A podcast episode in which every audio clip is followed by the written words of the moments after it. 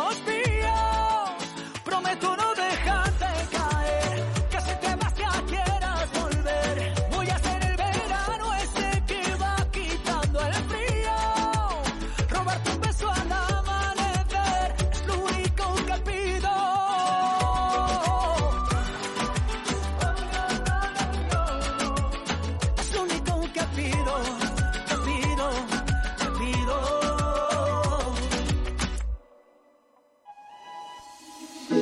tú te vuelves loca por mí, y yo me vuelvo loco por ti, entonces más deja el novio que tú tienes, dile que tú no lo quieres. Primero tomaste, luego llamaste y en medio de indirectas calentaste la situación y yo tranquilo en la habitación. No lo esperé de ti.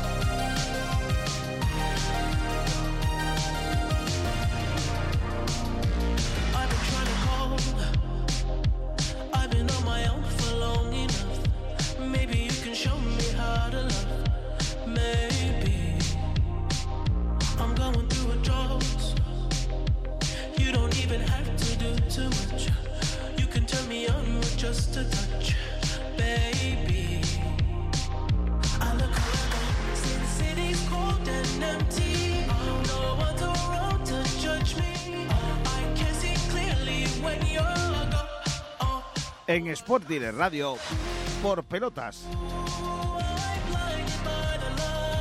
Borja Aranda.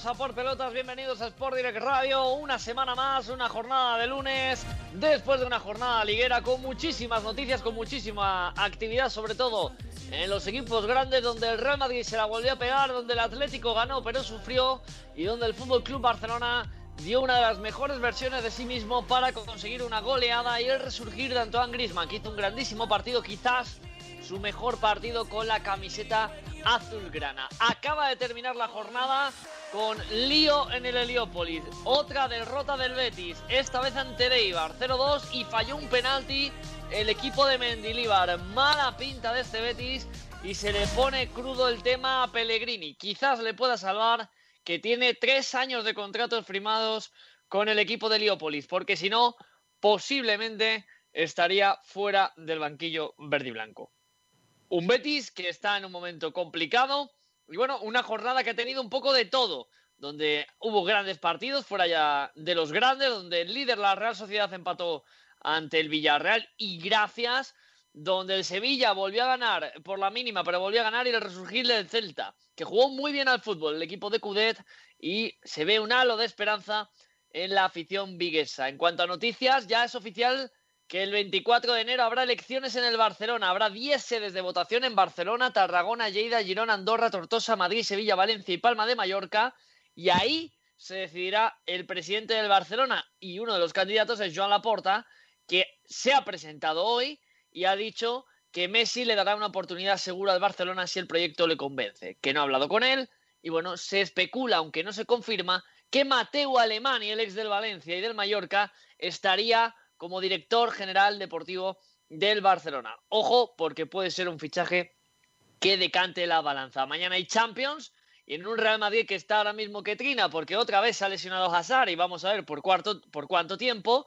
Mientras que el Atlético de Madrid no recupera todavía a Suárez, que ha vuelto a dar positivo y mañana van a volver a hacerle la prueba intentando forzar para este importantísimo partido de los rojiblancos donde se juegan media clasificación ante el Bayern.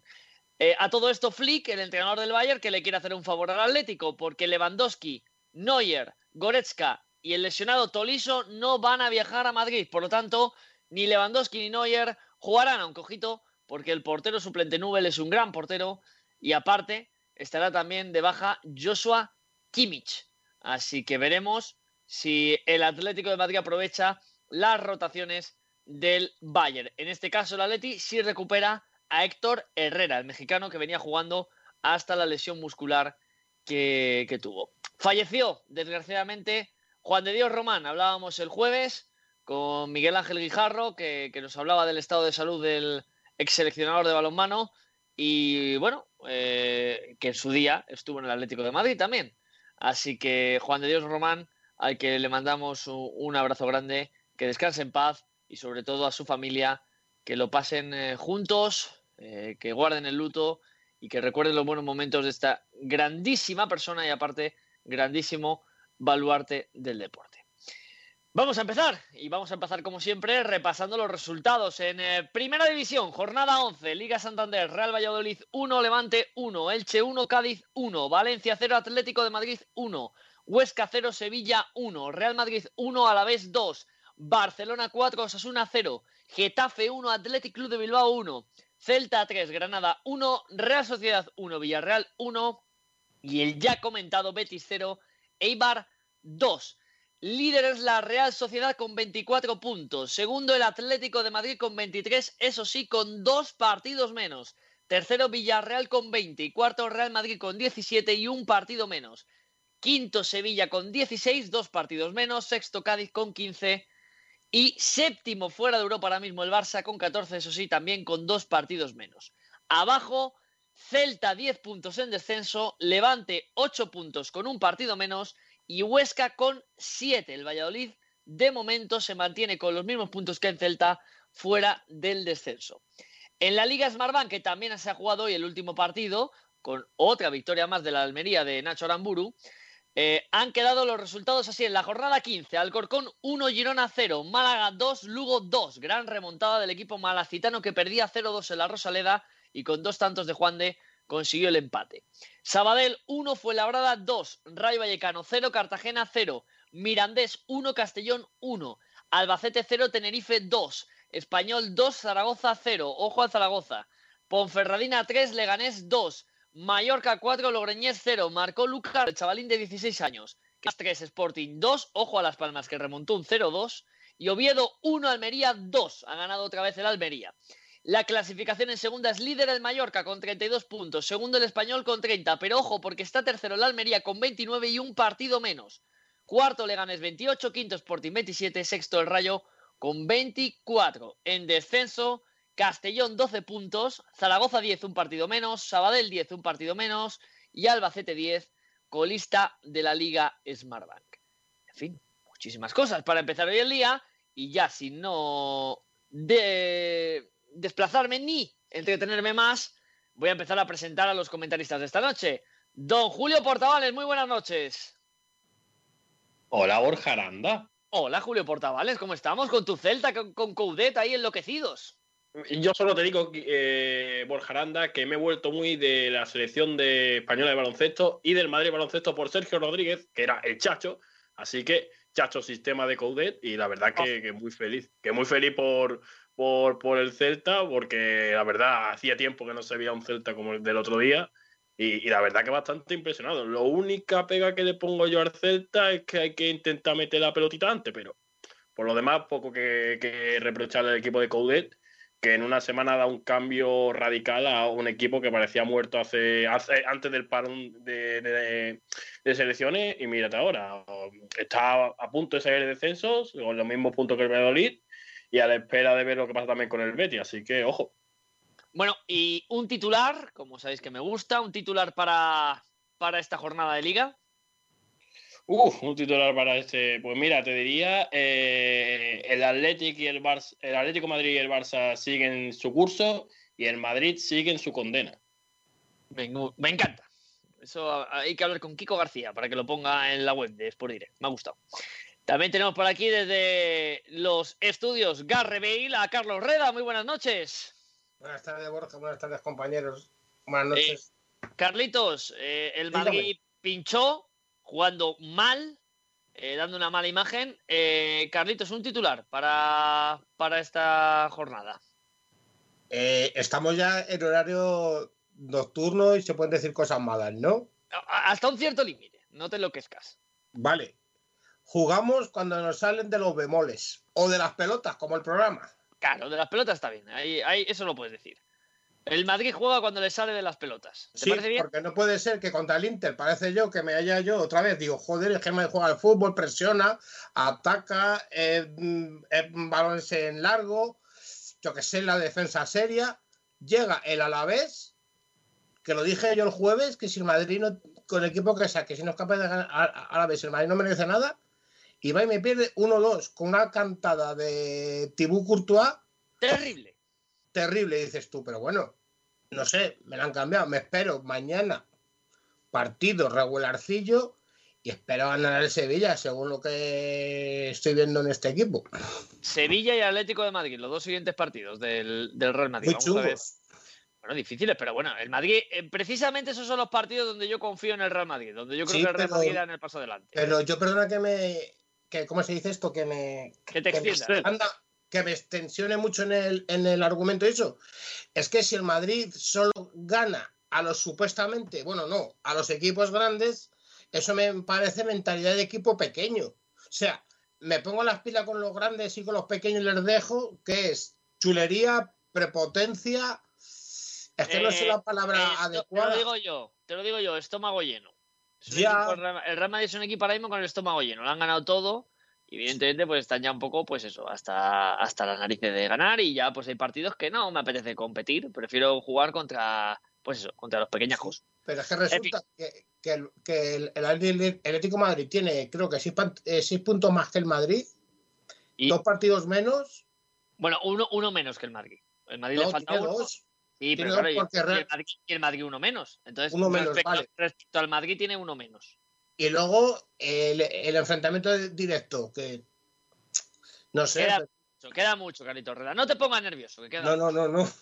queda mucho. No te pongas nervioso. Bueno, eh, ahora voy con un nombre feliz. Antonio Salcedo, muy buenas. Hola Borja, buenas noches. Hola compañeros. Oye, el Barça muy bien, ¿eh? Sí, sí, sí, muy bien. Y además, yo cuando vi la alineación, vi a, a Pedri en el, en el doble pivote, no me lo terminaba de creer que iba a jugar ahí con un 4-2-3-1, pero como no había otro, dije, pues tiene que ser este, ¿no? Y sí, me gustó el Barcelona, fue un Barcelona diferente, un Griezmann diferente, un Messi que quería demostrar mm, todo lo que lleva dentro porque era un día especial por lo de por lo de Maradona eh, a Brightway jugando en su sitio con lo cual hace que Griezmann juegue en su sitio también bueno creo que Koeman ha entendido un poquito esto pero tampoco es cosa de lanzar las campanas al vuelo porque no, no dejan es verdad que le hemos ganado 4-0 al Dinamo este y yo 4-0 a los Asuna pero no dejan de ser equipos que, que todavía no, no, no son de, de este nivel al que el Barcelona debe aspirar. Pero bueno, es, es un pasito. Bueno, a mí, siempre, porque yo como a Griezmann le tenía aquí muchos años y ya sé cómo funciona. Griezmann con un 9 delante juega muy bien al Eh, fútbol. claro, claro. El problema es Eh, que Griezmann no puede ser 9. Se ponga el Barcelona como se ponga, se ponga claro, ni, como ni- se ponga. ni- ni con un falso 9 tipo Messi ni nada de esto. Tiene que jugar con un 9 que fije a los centrales y que él Eso pueda es. tener esa libertad. Y claro, al estar con Messi y con Coutinho intercambiándose los tres las posiciones, pues mareaban un poco a la defensa y estuvo bonito. Me alegra, me alegra por Griezmann, y aunque la gente no lo crea, a mí me alegra por Griezmann. Y ahí Yo es el, donde creo el que tiene que titular, jugar. el titular sería que la sobriedad del Atleti lo reafirma en su sueño. Hombre, pues también. Ahora, ahora hablaremos largo y tendido del Atleti, que, que, que no está hoy Pedro Torres. eh, Oh. que sé, que, sé, sé que estaría Pedro Torres aquí hablando sin parar, pero eh, Yo lo, vi, lo vi el partido del Atlético de Madrid y la verdad es que me gustó, me gustó mucho. Y, y vi al Celta, que, que precisamente al Celta también lo estuve viendo. Oh, qué maravilla, mucho tiempo. maravilla. Y el Celta fue muy buen partido, empezó perdiendo con el golazo de Suárez y, y luego remontó y además le pudo meter 5 o 6, o sea que realmente sí. un- una Pero tarde de, de bonito fútbol. voy ahora voy con, con el que está más tristón, que es mi querido Nacho Carmona. Nacho, mm, el Betty no levanta cabeza, ¿eh? Buenísimas noches, Borja Aranda. Pues no, el Betis no levanta cabeza. Ahora mismo tengo una mezcla de sentimientos muy extraña. Porque mira, te cuento. eh, por un lado estoy acostumbrado a esto, porque son ya muchas temporadas viendo jugadores que arrastran el escudo por todos los campos de España, todos y cada uno de ellos sin excepción, desde el Benito Villamarín hasta el del último clasificado de la tabla. Y por un lado estoy acostumbrado, pero por otro lado tengo impotencia, porque pasan entrenadores, pasan jugadores y la cosa no cambia. Entonces, yo al que menos culpo de todo esto es Pellegrini, sinceramente, porque mm, si ni Rubio ha sido capaz de arreglarlo, Setién acabó metiendo la pata y Pellegrini, que se supone que es un entrenador contrastado, tampoco ha sabido cambiarle el rumbo a esto, pues yo empiezo a pensar que el banquillo del Betis quizás es más complicado de lo que parece, que lo es, de eso no hay ninguna duda, es un banquillo calentito. Y ahora mismo, pues, eh, triste, la verdad que muy triste. Y si me pides dos titulares, Borja, pues, Sí, bueno, claro. Me pides uno, pero yo te voy a dar dos. Venga, dame dos, venga. Que entiendo, tu entiendo tu dolor, entiendo tu dolor, dame dos, venga. Uno en referencia a tu Atleti, que yo creo que se ha ganado un titular, y es que la moneda del Atlético sigue saliendo cara. Y por parte del Betis, que le tengo que dar uno esta noche también, es cómo jugar estático y desconectado o el Betis de Pellegrini. Esos serían mis dos titulares. Yo lo he dicho fuera de micro y lo voy a decir ahora. Y no va a ser ventajista, porque mis queridos compañeros lo saben, porque en verano cuando llegó Pellegrini me alegré por el fichaje de Pellegrini respecto al Betis, por la ilusión y lo que podía generar el bueno de Manuel. Pero ya les dije, Manuel lleva mucho tiempo fuera del, foco importante del fútbol. Venía de Inglaterra, del West Ham, de no hacerlo bien. Venía de China. China es China, y esa es la realidad. Y Pellegrini hace mucho tiempo ya que no es ese entrenador, eh, digamos, para las grandes cosas. Empezó muy bien la temporada, pero yo ahí tengo que decir que, que achaco, como bien dice el bueno de, de Nacho Carmona, a los jugadores.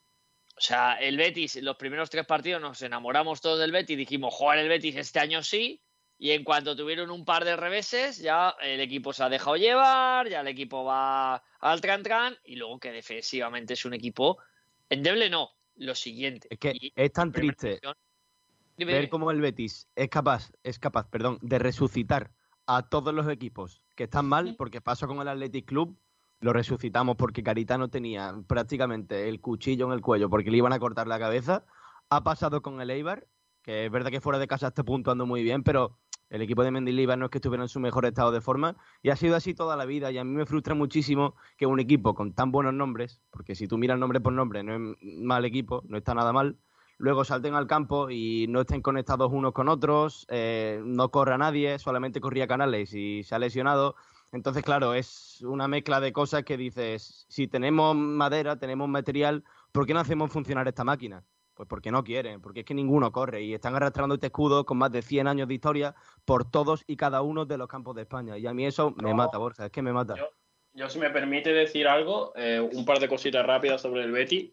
La primera, a lo mejor, pienso yo, eh, no- no- ni siquiera he visto el partido, pero es verdad que yo sigo al Betty en algunos partidos. A lo mejor es que los jugadores no pueden. Eh, que, que es verdad que, que a lo mejor es verdad que le puede faltar ese agarre con un jugador, pero es que a lo mejor no pueden. Y ya lo ha dicho Nacho que el tema de que no- de- al que menos le echa culpa es el entrenador. A lo mejor hay que mirar un poco más arriba para echar la culpa a alguien. Claro. ¿A, a qué Claro. entrenador vas a traer si es que Por- han pasado tres de cada uno un, disti- un estilo distinto de juego y ninguno ha funcionado? Y la plantilla Pero- ha sido prácticamente la misma. Vale echarle la culpa a la defensa, vale echar la culpa a que no está Canales, pero es que nombres hay, de verdad. Y yo creo que, como Sí, ha dicho sí, Julio, pero- habría que pero mirar nombre- arriba. Habría que mirar al palco y decir, oye, que desde que se fue Lorenzo Serra Ferrer, en este equipo no se ha hecho absolutamente nada. Es, es que por eso son. eh, si tú empiezas a contar jugador por jugador, realmente el Betty de dos temporadas, este Betty, tampoco ha tenido muchas muchas caras nuevas. Es decir, eh, eh, a lo mejor el problema está ahí, que, que no hay esa regeneración en el Betty que se necesita. A lo mejor los jugadores eh, tendrán mucho nombre, como dice Nacho Carmona, pero, pero no dan para, para lo que pide el entrenador o para lo que, para lo que exige una afición como la del. Eh, yo creo que, es un problema también de, de- planificación absoluta de un Betis que va sin rumbo y que sin rumbo no puede ser. Es decir, he leído un dato es una, es una barbaridad. El Betis es el equipo más goleado en esta liga, ¿vale? 23 goles. Es el equipo más goleado en las dos últimas ligas, 83 goles. Es el equipo más goleado en las tres últimas ligas, 135. es el equipo más goleado en las cuatro últimas ligas, 196. Y ya para rizar el rizo, es el equipo más goleado en las cinco últimas ligas. Desde que descendimos. 260 goles. Es una barbaridad. Y es que el Betis no está fichando para mejorar su defensa. Entonces, Pero mira, eh, tiene- pero mira la defensa, mira la defensa, Borja, cambia mucho la defensa. Pues sí, yo también lo pienso. Ese fue el principio del fin, la marcha de Serra Ferrer. Eh, por cierto, decir dos cosas. eh, que Raúl Jiménez, el mexicano, el ex del Atlético de Madrid, ahora delantero del Wolves y de la selección Tri, de la mexicana, ha sido operado con éxito tras su fractura de cráneo.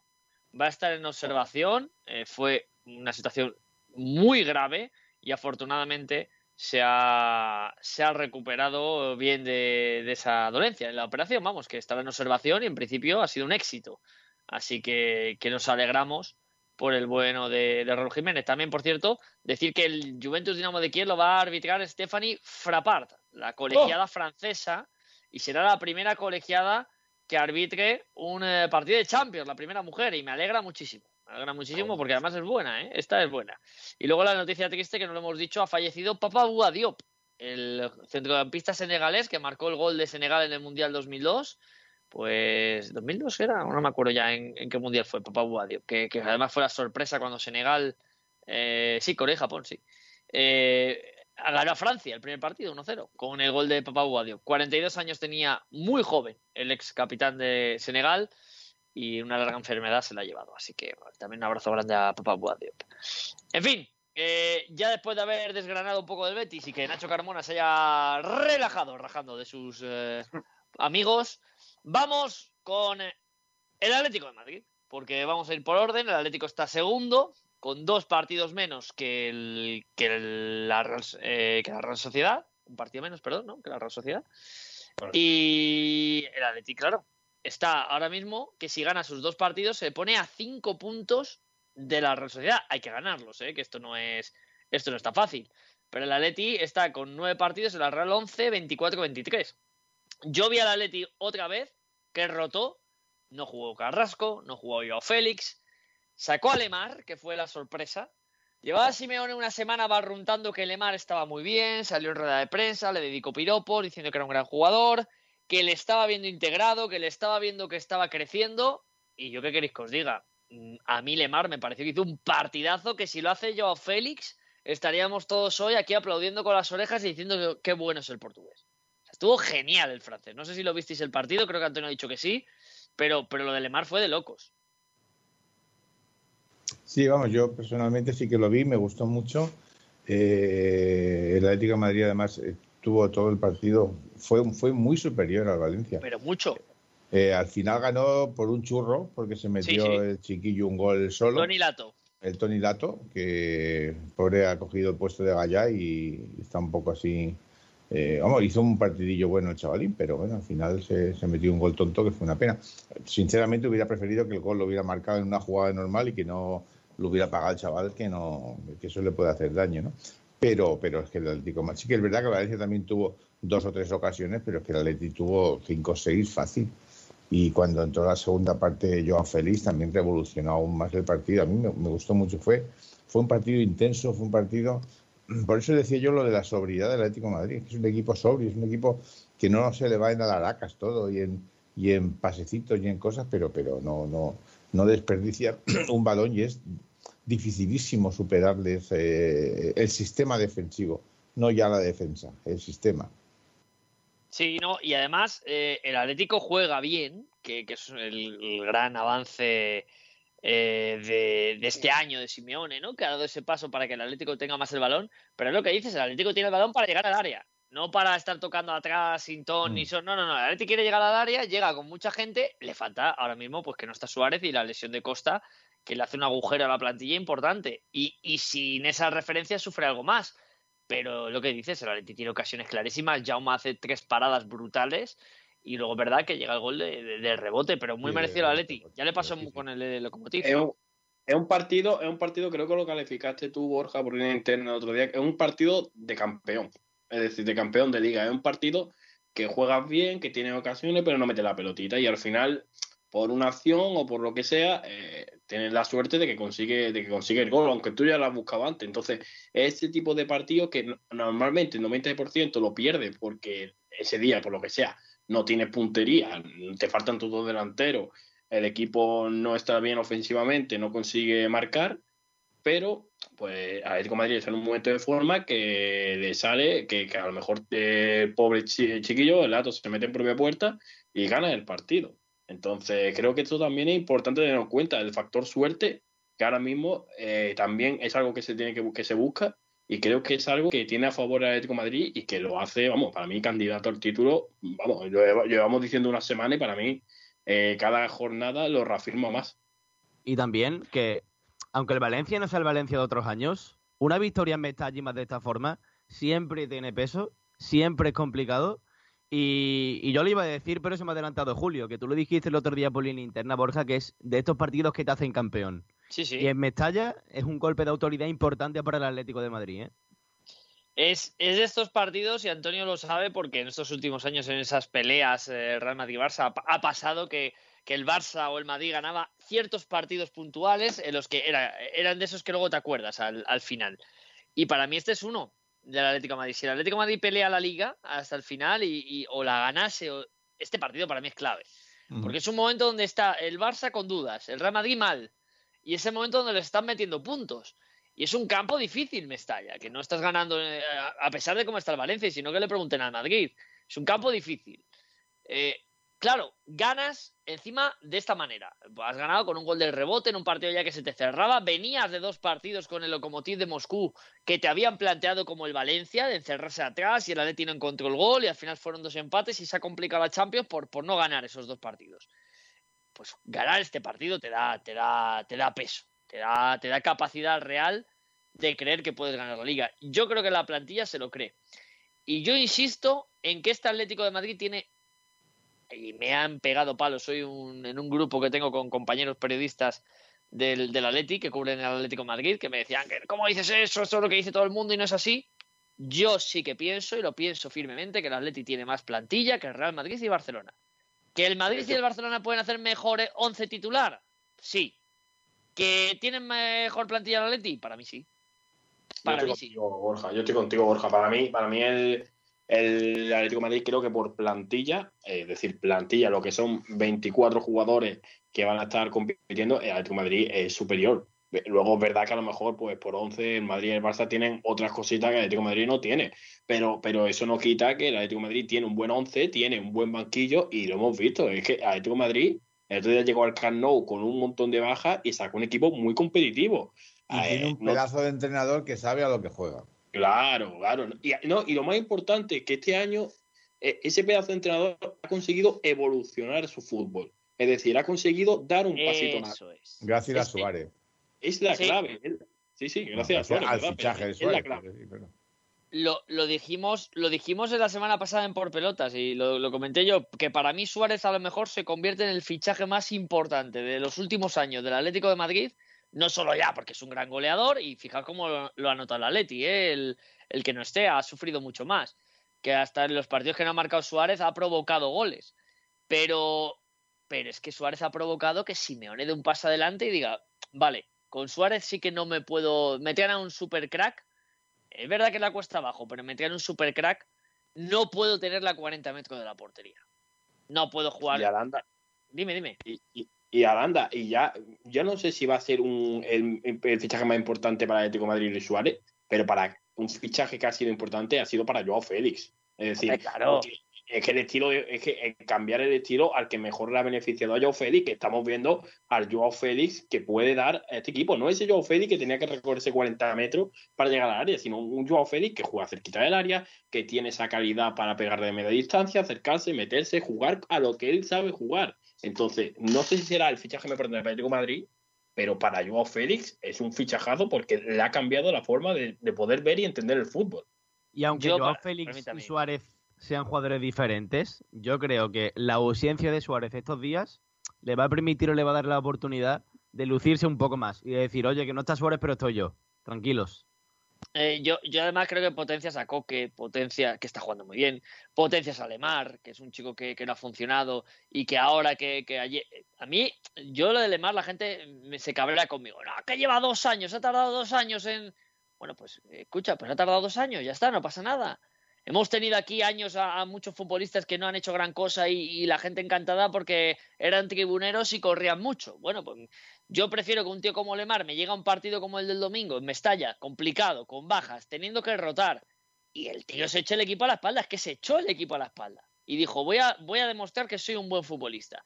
Entonces, si el Atleti, y Simeone concretamente, recupera a Lemar, visto que Vitolo está fuera de cobertura, el Atlético recupera a un futbolista más para la rotación. Y es que, insisto, el otro día, el Atlético de Madrid deja sin jugar, por ejemplo, a Versálico que sigue lesionado, no juega, no juega Felipe, por ejemplo, no juega tampoco Carrasco, no juega Joao Félix, no juega Herrera, no juega Torreira, no juega Luis Suárez. No juega, o sea, es que no juega Vitolo, no juegan futbolistas que serían titulares en cualquier otro equipo, no juega con Dogbia, que serían titulares en muchos equipos. De primera división en todo, menos en Madrid y Barça a lo mejor alguno. Y algunos de los que no jugaron serían titulares en Madrid y Barça. Entonces, eso dice mucho de la plantilla del Atleti y, y a mí me parece que esta Atleti de verdad, más allá del partido a partido, sí que puede creer en la liga por dos motivos. Primero, porque el Atleti está muy bien y segundo, porque Madrid y Barça no lo están. Entonces, eh, eh, es así. A ver ahora si el Barça, que, que Kuman ha descubierto que puede jugar Breakway, que es un delantero de verdad, pues a lo mejor, claro, Griezmann empieza a jugar bien y ahí el Atleti tiene un problema. Pero, pero mientras tanto, eh, el Madrid, como dice Carlos Herrera, está lo suyo. A, depende, este que me toca hoy, este sí, pues este me apetece y juego y este no me apetece, pues no juego. Pero mientras tanto, el Atleti es que juega todo. Y el calendario del Atleti es verdad que este mes puede ser clave. Primero porque se juega el pase a la Champions, con Bayern Múnich mañana y semana que viene Salzburgo. Y luego tiene partidos eh, claves. Real Madrid, por ejemplo, Real Sociedad, por ejemplo, o Getafe. Entonces son ahí. Este mes de diciembre para mí va a definir realmente dónde va a estar el Atleti si el Atleti si el Atleti está a su nivel de estos meses, yo creo que el Atleti se puede ir a, a, enero en una posición muy buena. Muy, muy buena. No sé qué pensáis. Yo, fíjate, estoy contigo de acuerdo y más analizando la situación de la liga porque es que creo, y a la prueba me remito, que creo que está siendo la liga eh, más igualada de los últimos años. Es decir, lo estaba calculando ayer, por ejemplo, el Celta, que está en descenso con 10 puntos, eh, no sé quién es decimosegundo, decimotercero, creo que es Atleti o algo así, decimosegundo, decimotercero, está a 3 puntos. Es decir, que es que con 3 puntos te pone en zona media de la tabla. Sí, y todo sí. esto viene porque, porque los de arriba están perdiendo muchos puntos, pero muchos. El Atlético de Madrid es el que menos, aunque también ha perdido sus puntos, sobre todo en ese arranque de liga, donde patinó contra el Huesca, donde tuvo algún que otro bache, pero casi todos los equipos de arriba están sumando muy. Creo que también eso beneficia al Atlético Madrid, que, que, los puntos estén tan repartidos beneficia al Atlético Madrid, beneficia a Real Sociedad, beneficia a estos equipos de zona. Eh, ya el Atlético Madrid yo lo, lo, nombro como un grande, pero que eh, es verdad que no ha sido eh, los años, siempre ha penalizado esa irregularidad en algún momento, pero que haya tan pocos puntos en juego y que los grandes no estén sumando nada o muy poco, eh, eh, creo que es lo que puede eh, decantar la balanza para que el Atlético de Madrid se lleve esta, esta liga. Uh -huh. Bueno, pues eh, yo creo que, que, en este caso estamos todos un poco, un poco de acuerdo, ¿no? Igual que a lo mejor en Europa mm, el Atleti está jugando bien, porque el Atleti juega bien, o sea, no se puede decir que el Atleti no juegue bien, pero los resultados no le están acompañando en Liga, es que de momento le sale. Y fijaos que ha pegado un petardazo que para mí fue el empate en Huesca, eh, que, que, fue un partido quizás el peor de la temporada del Atleti, y porque luego, bueno, empató con el Villarreal en un partido también feo, pero bueno, es el Villarreal y lo puedes entender. Pero para mí, aún así, el Atleti está para saltar el liderato habiendo pinchado en Huesca. O sea, lo cual habla bien de la regularidad del Atlético de Madrid. Eh, en el caso contrario, tenemos al Real Madrid. Carlos Reda. El Real Madrid se planta eh, en una situación contra el Alavés y hace un partido, pues, pues eso, pues infumable. Infumable y yo señalo a Zidane, ¿eh? O sea, yo señal... los jugadores están señalados, pero, pero también habrá que decir algo del entrenador, ¿eh? Es un partido súper aburrido y eso, pero con la alineación que saca el Madrid, Joder, tampoco es una, no es una nación mala. No, Tiene- sí, pero el Madrid tiene buenos jugadores. el- eh, tiene que ganarse el puesto Odegaard, tiene que bueno, ya jugó contra el Inter, Asensio, y a mí la verdad que la alineación me gustó. Lo que pasa es que yo no sé por qué, que el Madrid sale a- a- así en esos partidos con desidia, sin gana y eso, y, ves que el Madrid no da para más, que lo que te digo, lo, que te has dicho antes, el Madrid juega bien contra los grandes, y contra los pequeños parece que dicen, va, sin bajarnos del autobús o donde sea, ya las tenemos que ganar. Pues no, intentar hacer algo y, empezar a controlar bien el balón y eso. Y dices, va, es que, es que, am, es que parece que el, que, el Madrid se le han metido gol en el minuto 40. No, se, se le mete en el, en el minuto 5. Antiguamente yo creo que el Madrid se pondría las pilas y, y, podía haber empatado el partido, incluso haberlo in- intentar ganar antes de la de la de terminar la primera parte, pero no.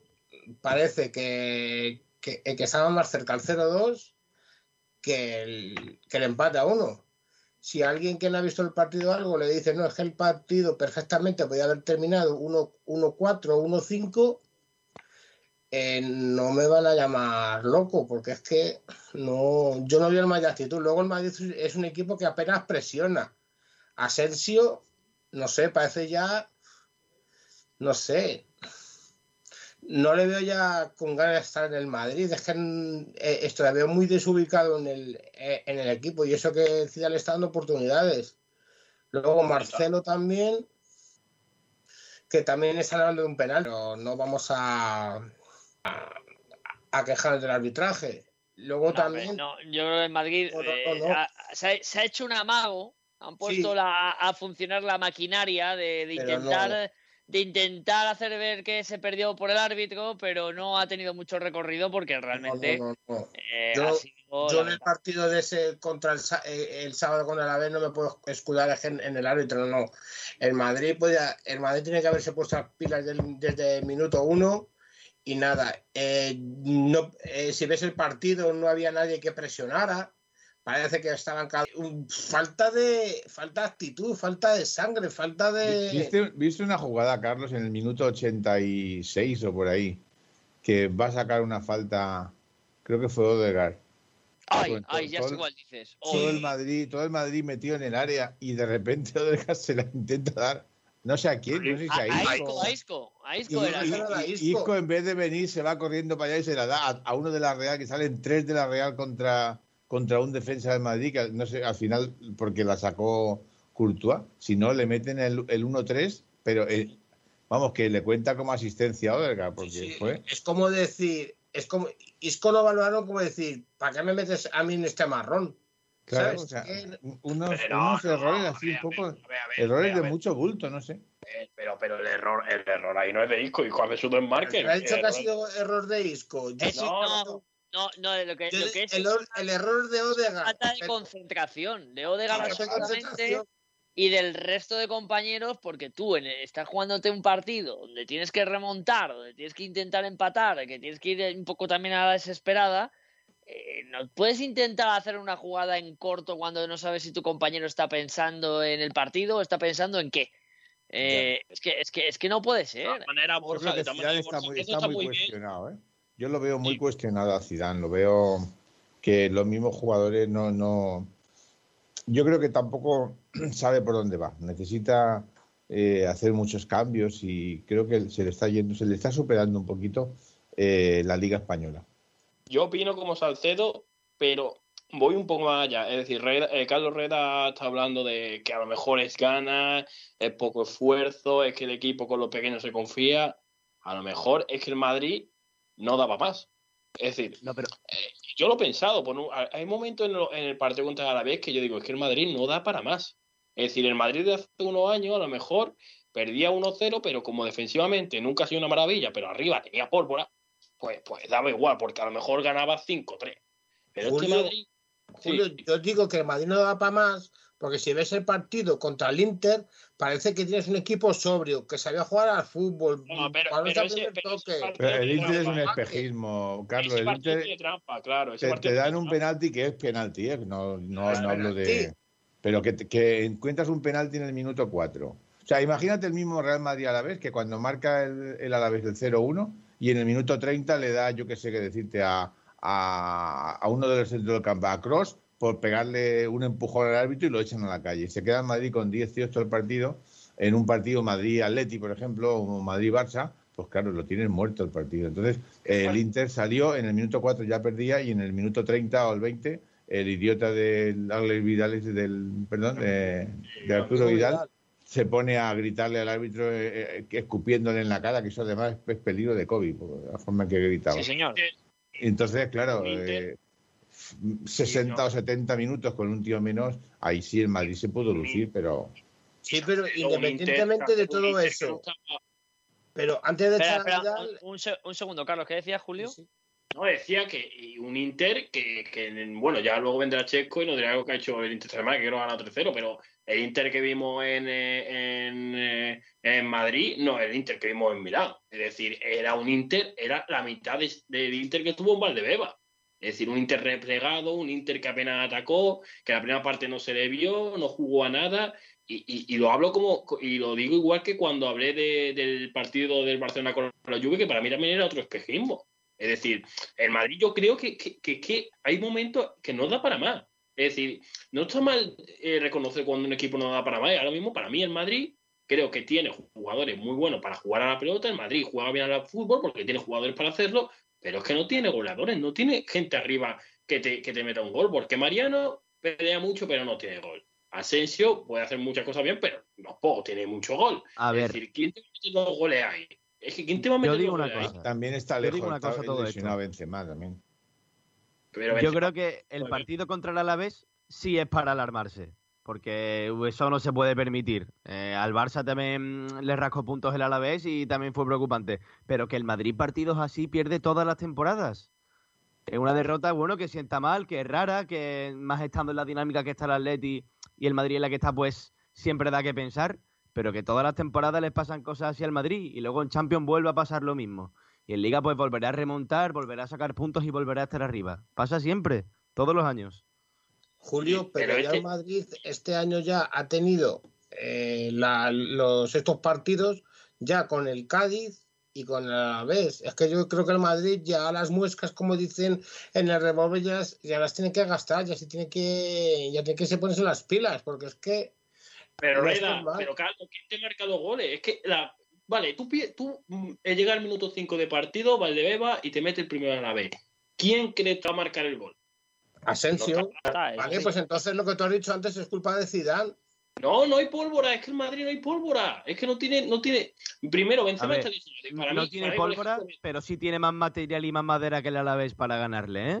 Pero escucha, pero, pero- aunque, Mira, aunque no tengas pólvora te- arriba, el año pasado de aquella manera se ganó la liga con unos con 1-0, eh, en la defensa muy aguerrida, muy fuerte atrás, que vale, con penaltis, eran o no eran, con 1-0 te ibas por tu casa y ganabas, pero es que este año no da, esa, no da esa sensación y luego tienes a Courtois, que el año pasado no había fallado nada, y resulta que, que el sábado te hace un, te, eh, te hace una cantada igual que la parecida que la, que la que hizo con Bélgica, dices eso- tú, joder, algo está pasando grave.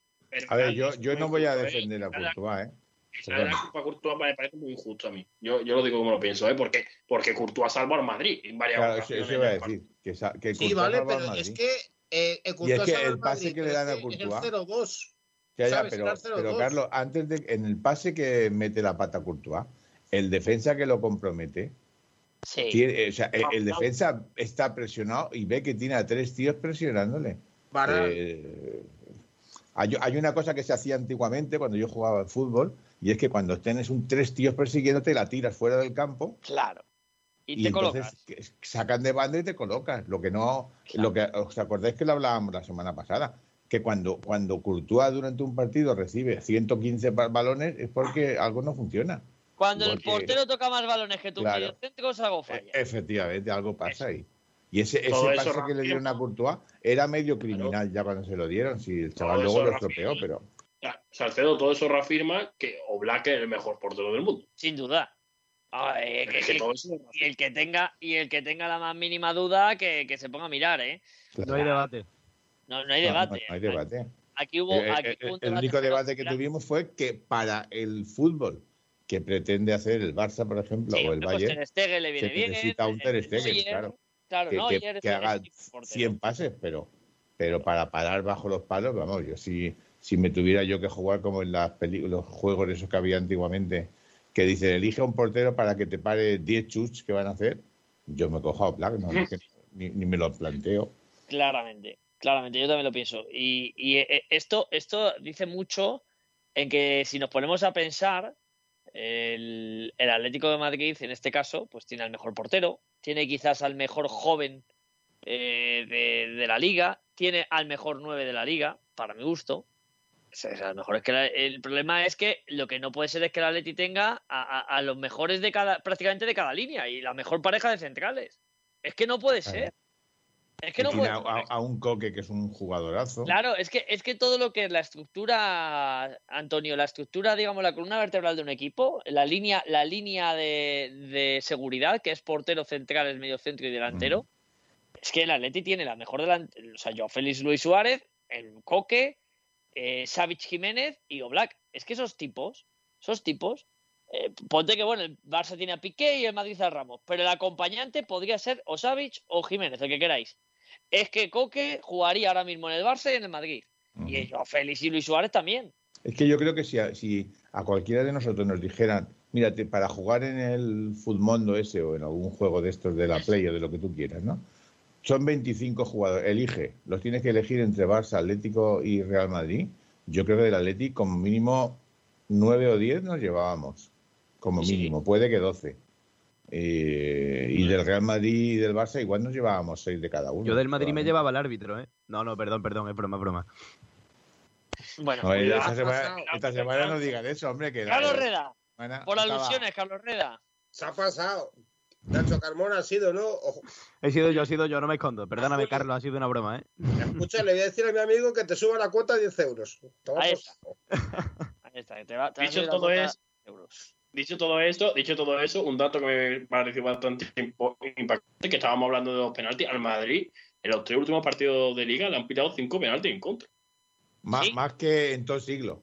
Sí, sí, sí. No, pero Impresionante, ha sido. impresionante, ¿eh? Antes al Madrid le pitaban los penaltis que no eran. Ahora resulta que, han, que se ha llevado la maquinera, bum, bum, bum, se ha vuelto a poner el ventilador. Cinco penaltis en contra le han pitado. Dices tú, pero bueno. Todos han sido, pero joder, dices Pero, tú, pero han sido todos. Antes no que el pitaban problema nada. es que han sido todos. No, porque- eh, si el tema Sí, para sí, sí, sí, sí, sí, los que son. Eh, eh, eh, por cierto, hablando de los penaltis, eh, yo el de Hazard me parece clarísimo. O sea, Pero, el- no pitan, pero es que no lo miran ni el. Pero to- toca el balón, ¿eh? Toca el balón antes. sí, a mí, toca a un mí poco me- el mí- balón, pero para mí es penalti. Es decir, por mucho que roce el balón, eh, el Sí. jugador es que arrolla. a- yo, yo coincido, pero he visto montones de veces en los comentaristas de la tele, eh, no en el Madrid ni en el Barça, en un, yo qué sé, Sevilla-Granada, y decir, no, porque observa, y, aunque- y le ha metido una pata a un tío que le ha dejado la pierna para cambiársela, pero como ha tocado el balón un poco antes, la ha rozado ligeramente.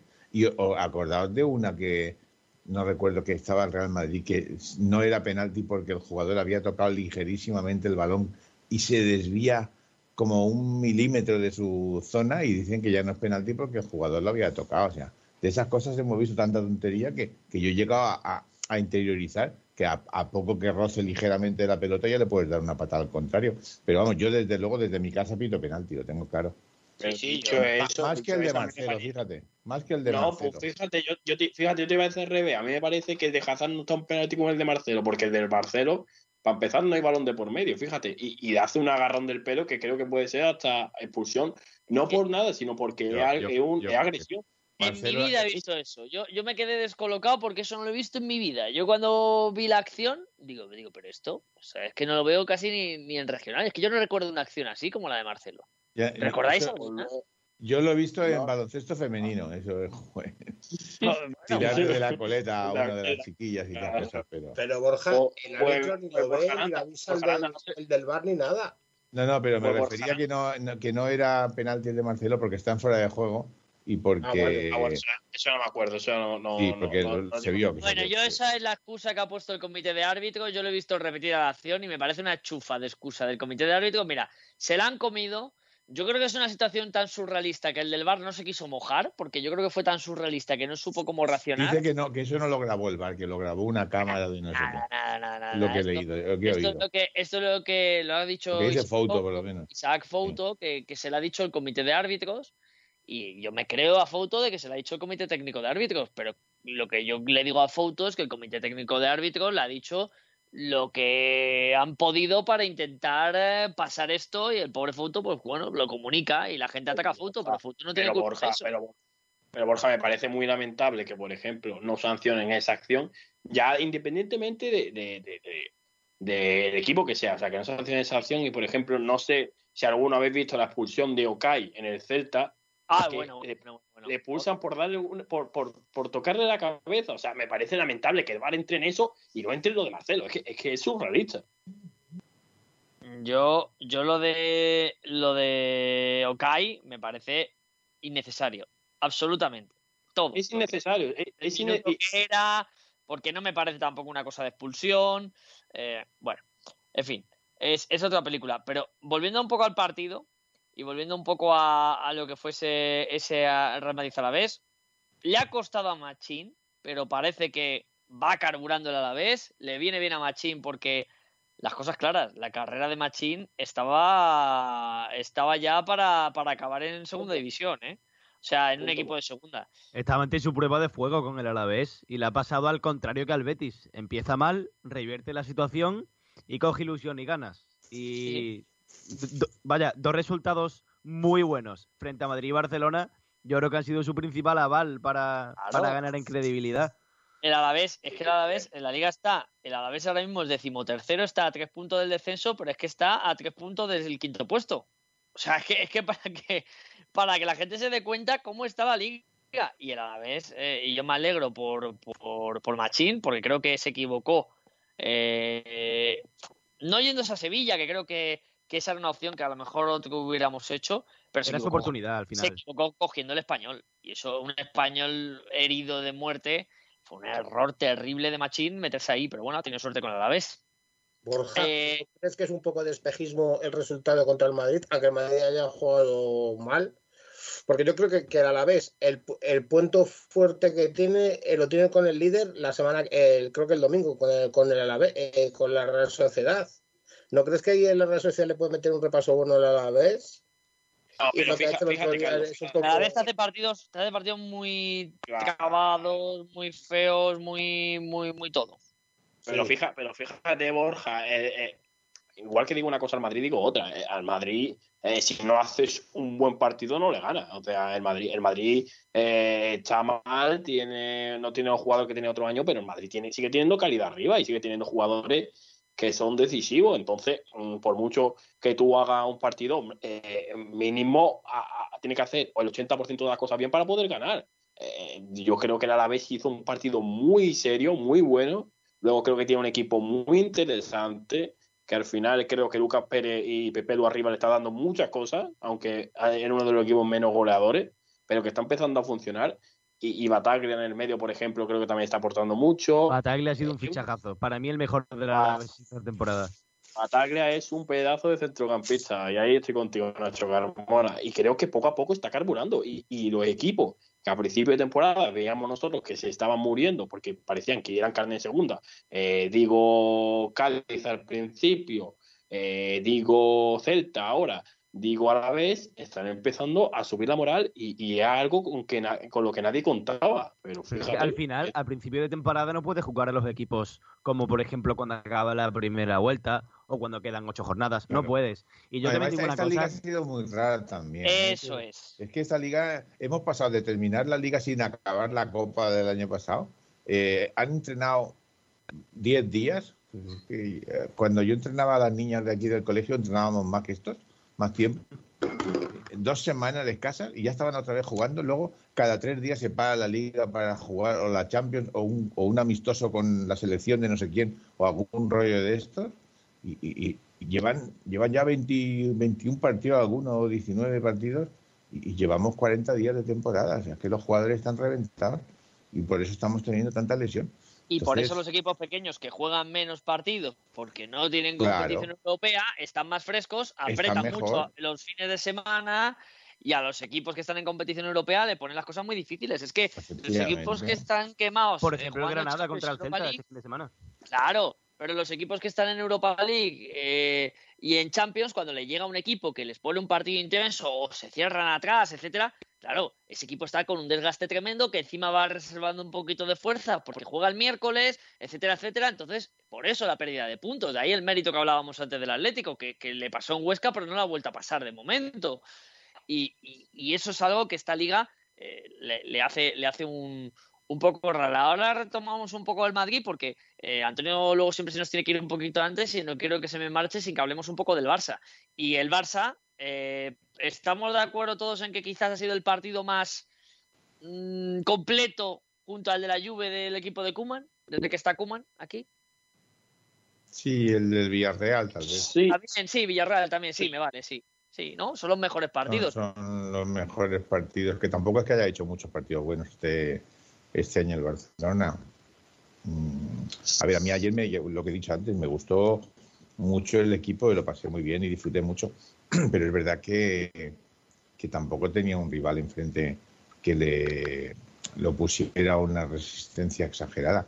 El- ahí Koeman pudo, pudo hacer muchas... ahí El, el, el, el Osasuna solo tenía pues a, tenía a Budimir y, y luego tenía Montañola, este que juega en medio campo. Moncayola, buen jugador. Moncayola, ¿eh? que Sí, pero juega bueno, muy bien y tal. Lo Sí, demás era, era defender y ya está. Si tenemos en cuenta las bajas del Barça, yo creo que sí es de mérito que haya jugado un partido tan Sí. bueno, que haya marcado cuatro goles y vamos a hablar un poquito de Oscar Mingueza, ¿no? Bueno, una- el, el Mingo es una maravilla, chiquillo. Es Oye, un juega, juega muy jugador- bien ese chico, ¿eh? Es muy valiente, está cumplidor. en su sitio y muy bien, muy bien. Me ha sorprendido positivamente. Porque A yo no sé qué le pasa a sorprendió- los, a los centrales del Barça, se lesionan uno detrás de otro, es una cosa. Antonio, a mí lo que me sorprendió es que le pegó un palito Kuman en rueda de prensa. Y me, me quedé un poco sorprendido. No, bueno, eh, a ver, es que los periodistas a veces ten- tenemos, tenéis la costumbre de preguntar cosas un poco para meter el dedo en la boca al, al oso, y es verdad, y es, es el trabajo, ¿no? Pero no es eso, es que le preguntan. Lo hemos visto hablando con, con Mingueza al acabar el partido. ¿Ah? ¿Qué le estaba diciendo? Y dice, bueno, le he dicho que lo ha hecho muy bien, pero que ha tenido un par de fallos que hay que mejorarlos. Pero que, que vaya, que va, que va muy bien, o sea, que, que está bien encaminado, o sea, yo creo que está bien. Es la escuela holandesa, que no, no regalan los, los alaos tampoco. Ujú. No, no, bueno, bueno, yo pero el yo. déficit que le, que le veo. No, es Dale, que dale, el, el déficit que le veo yo a este Barça todavía es, mm, es verdad que, que, que, bueno que ha hecho un partido bueno. El Pepe también jugó dentro que cabe bien, goleas, hace buenos partidos, pero yo todavía tengo que verlo con los grandes, es decir, con los grandes y con mitad de tabla. Mm, Me parece que, que todavía falta para ver eso. Es que ahora que he hecho Pero- cuenta pero, Julio, de los ejemplo, grandes o de los Al Villarreal le hizo un auténtico partidazo. Y luego, ¿verdad? Que viene el Alavés y empatan a uno. Sí, pero, pero fíjate, pero fíjate que con los de Champions ha jugado ya con los tres, Atlético Madrid, Real Madrid eh, y Sevilla, y ninguno ha conseguido ganar. Pero yo, Entonces, más que equipo que compite contra los de tabla baja y contra los de media y alta, no, yo creo que es un equipo intermitente, un equipo capaz de lo mejor y de lo peor, porque por ejemplo la Juventus es un equipo que en España estaría arriba no, y cuajo uno de los mejores partidos de la temporada y luego es verdad no, que contra equipos de abajo también se le ha atragantado a alguno. No, ese partido, para mí ese partido trampa, y lo dije con Checo porque me pareció que la Juve era eh, de las Juves más flojas que yo he visto. Y es verdad que yo todavía exijo al Barça eh, un poquito más en, en algunas fases de partido. Es verdad lo que tú dices, que es un equipo muy intermitente, pero creo que le falta, mm, y te lo digo a mí, por ejemplo, eh, si decimos así equipo semigrande, o por decirlo de alguna manera, eh, Sevilla, eh, perdón, eh, la Juve vale, pero mm, fue en Champions, ahora en la Liga, eh, contra el Sevilla empata, contra el Madrid pierdes, contra el Madrid pierdes. El, el déficit que yo le veo a este Barça, aparte de que todavía tiene que mejorar muchas cosas. Pero es un pero- equipo, es, es un equipo, tra- está, es un equipo de transición, es un equipo que se está formando. Eh, Por con- eso, pero- Es la marcha de Messi, que este año ya se va. Eh, es- no tenemos presidente, ahora va a venir ya en la puerta. Y cuando nos vamos a la selección no sabemos si se presenta Esquerra Republicana contra Convergencia y Unión o son, o son eh, realmente gente que quiere presidir el Barça como, como directivos, ¿no? Es, eh, hay mucho, mucho follón alrededor, hay mucho ruido. Demasiado está haciendo Kuman para conseguir abstraer a la gente de tanto ruido mediático. Eh, la prensa allí está dividida, unos van con uno, otros van con otro. Yo es que veo mucho, mucho follón ahí alrededor y- y que, por desgracia, la política quiere entrar en el fútbol y hay que procurar ponerles Yo te un quiero hacer dique una de pregunta, contención. Dime. ¿Tú a quién quieres de presidente en el Barça? Pues Ah, complicado. realmente, claro, eh, yo a mí personalmente ya lo dije el otro día. mm, a mí la, la porta, lo de las segundas partes, pues tampoco me hace una gracia muy grande. Mm, No, no me, no me termina de, de gustar nadie especialmente porque tampoco tengo un- una predilección. Si tuviera que votar, tendría, tendría mis dudas, ¿no? Porque creo que no. Pero bueno, supongo que Tony Freixa, como comenté, me parece un tío muy legal y, y, bueno, tengo la- la- lo he conocido personalmente un par de veces y he cenado con él un día y me parece una persona que eh, en el trato cercano es muy agradable. La Porta me parece que es el mejor en cuanto a capacidad de, de traer gente, pero claro, ya, ya, ya lo vimos en la temporadita que no, no terminó de gustar y sabemos que, que la Porta lo que lleva detrás, ¿no? Lleva una mochila detrás, una mochila política que no puede evitar. Y luego el Víctor Fon este, pues es mm, ni, ni, ni carne ni pescado, yo qué sé, no, no, no tendría. Yo desde luego creo que no, no- afortunadamente no soy socio, pero si tuviera que votar a alguien votaría a Freixa. Me imagino que ganará la Porta. Salcedo, pero una, Lo una pienso cosa igual que Salcedo. Una cosa más una cosa más a tener en cuenta es que claro el presidente que venga al Barça aparte de ser un presidente que, que haga promesas que crea quiera crear un proyecto eh, de futuro con, con un Barça ganador tiene que pensar que todo lo que hay dentro del Barça y todo lo que se ha producido con la, con la anterior directiva es decir todos los problemas económicos todos los problemas de jugadores todos los problemas que hay dentro del Barça que no son pocos eh, también tiene que ser un- un- un- una persona que sepa eh, llegar y poder poner todo en orden. Es decir, no vale solo con el proyecto, sino arreglar los estropicios de la otra directiva. Sí, pero yo creo que haría y- falta alguien- Históricamente ha habido muchos estropicios, incluso hasta con el propio Laporta. Menos, pero también los hubo. Claro, pero Eh, el agujero hace falta mucho cambio ahí. El agujero económico que hay ahora no es fácil de solventar tampoco, Salcedo. Entonces, cuidado con quien se mete en el eh, en la directiva del Barça. Eh, que- Yo, que yo no- veo que al Barça le hace falta alguien con carisma y con capacidad para llevar lo que es el club. Para mí, el más capacitado es la porta, pero Salcedo antes lo ha dicho muy bien, que tiene una mochila política que no conviene para nada a los aficionados del Barcelona, principalmente que son de fuera y a los que no comparten esa ideología independentista. Y bueno, también está al lado, que yo no lo veo relevante, pero el lado personal de la porta, que bueno, no ayuda mucho a mejorar la imagen del club, pero bueno, al final es su vida y puede hacer lo que quiera. Pero yo creo que hace falta alguien con carisma y liderazgo que esté capacitado para, para poder llevar al Barça después de estos años tan turbios que ha tenido. Borja, vosotros, perdón, eh, Borja, tú antes no apuntaste que Mateo Alemani estaba con... Con la el porta, con la porta. Y me parece, y me parece mejor fichaje que ningún futbolista que quieran proponer. A, O sea, a mí también, ese señor me parece un gestor, lo hizo bien estando El- presidente del Mallorca, en el, en el Valencia. y me el parece mejor gestor del fútbol español con diferencia. Se Sí, lo sí, sí, intentó- qué se pena que- traer qué pena que no Florentino tuviese el al Madrid. Se lo intentó traer Florentino al Madrid, no lo pudo conseguir. No. Y si la porta es verdad que se lo puede llevar al Barça, que, que es un Y pelotazo. porque- dicen, yo no sé, que traía a Haaland también. Sí, en la es, el, es el- el hombrecillo que, que dicen que tiene la recámara la porta. Si sale Messi, es Haaland. Es el, futbolista que, que tiene en recámara la porta. Por cierto, noticia de los compañeros de partidazo de Cope, con Juanma Castaño, que Setién ha dicho que el Barça no me ha indemnizado ni me ha ofrecido nada. La demanda contra el club se presentó hace más de un mes antes de terminar el plazo. Ni siquiera me han llamado para decirme que estoy cesado. Eh, ¿Algo que opinar, Salcedo? Bueno, es que se Otro problema las- hace mucho que se perdieron las formas en esta, en este, en este club. Porque si bien es cierto que Quique Setién ha sido una decepción terrible para todos y que probablemente mm, se tenía que marchar sí o sí, porque no, no, no, ha, no ha hecho, no ha hecho nada positivo por el club. Es verdad que cuando se tiene que despedir a un, a un entrenador, pues tienes que intentar llegar a un acuerdo y tienes que hacer eh, algo, un win-win en el que todos ganen un poco. Entonces, pretender que se vaya aquí que se tiene sin cobrar o cobrando tres reales y medio, pues creo que no, no es, no es eh, coherente. Y desde luego no, no dirigirle la palabra, no llamarle, no hacer una reunión, todas esas cosas.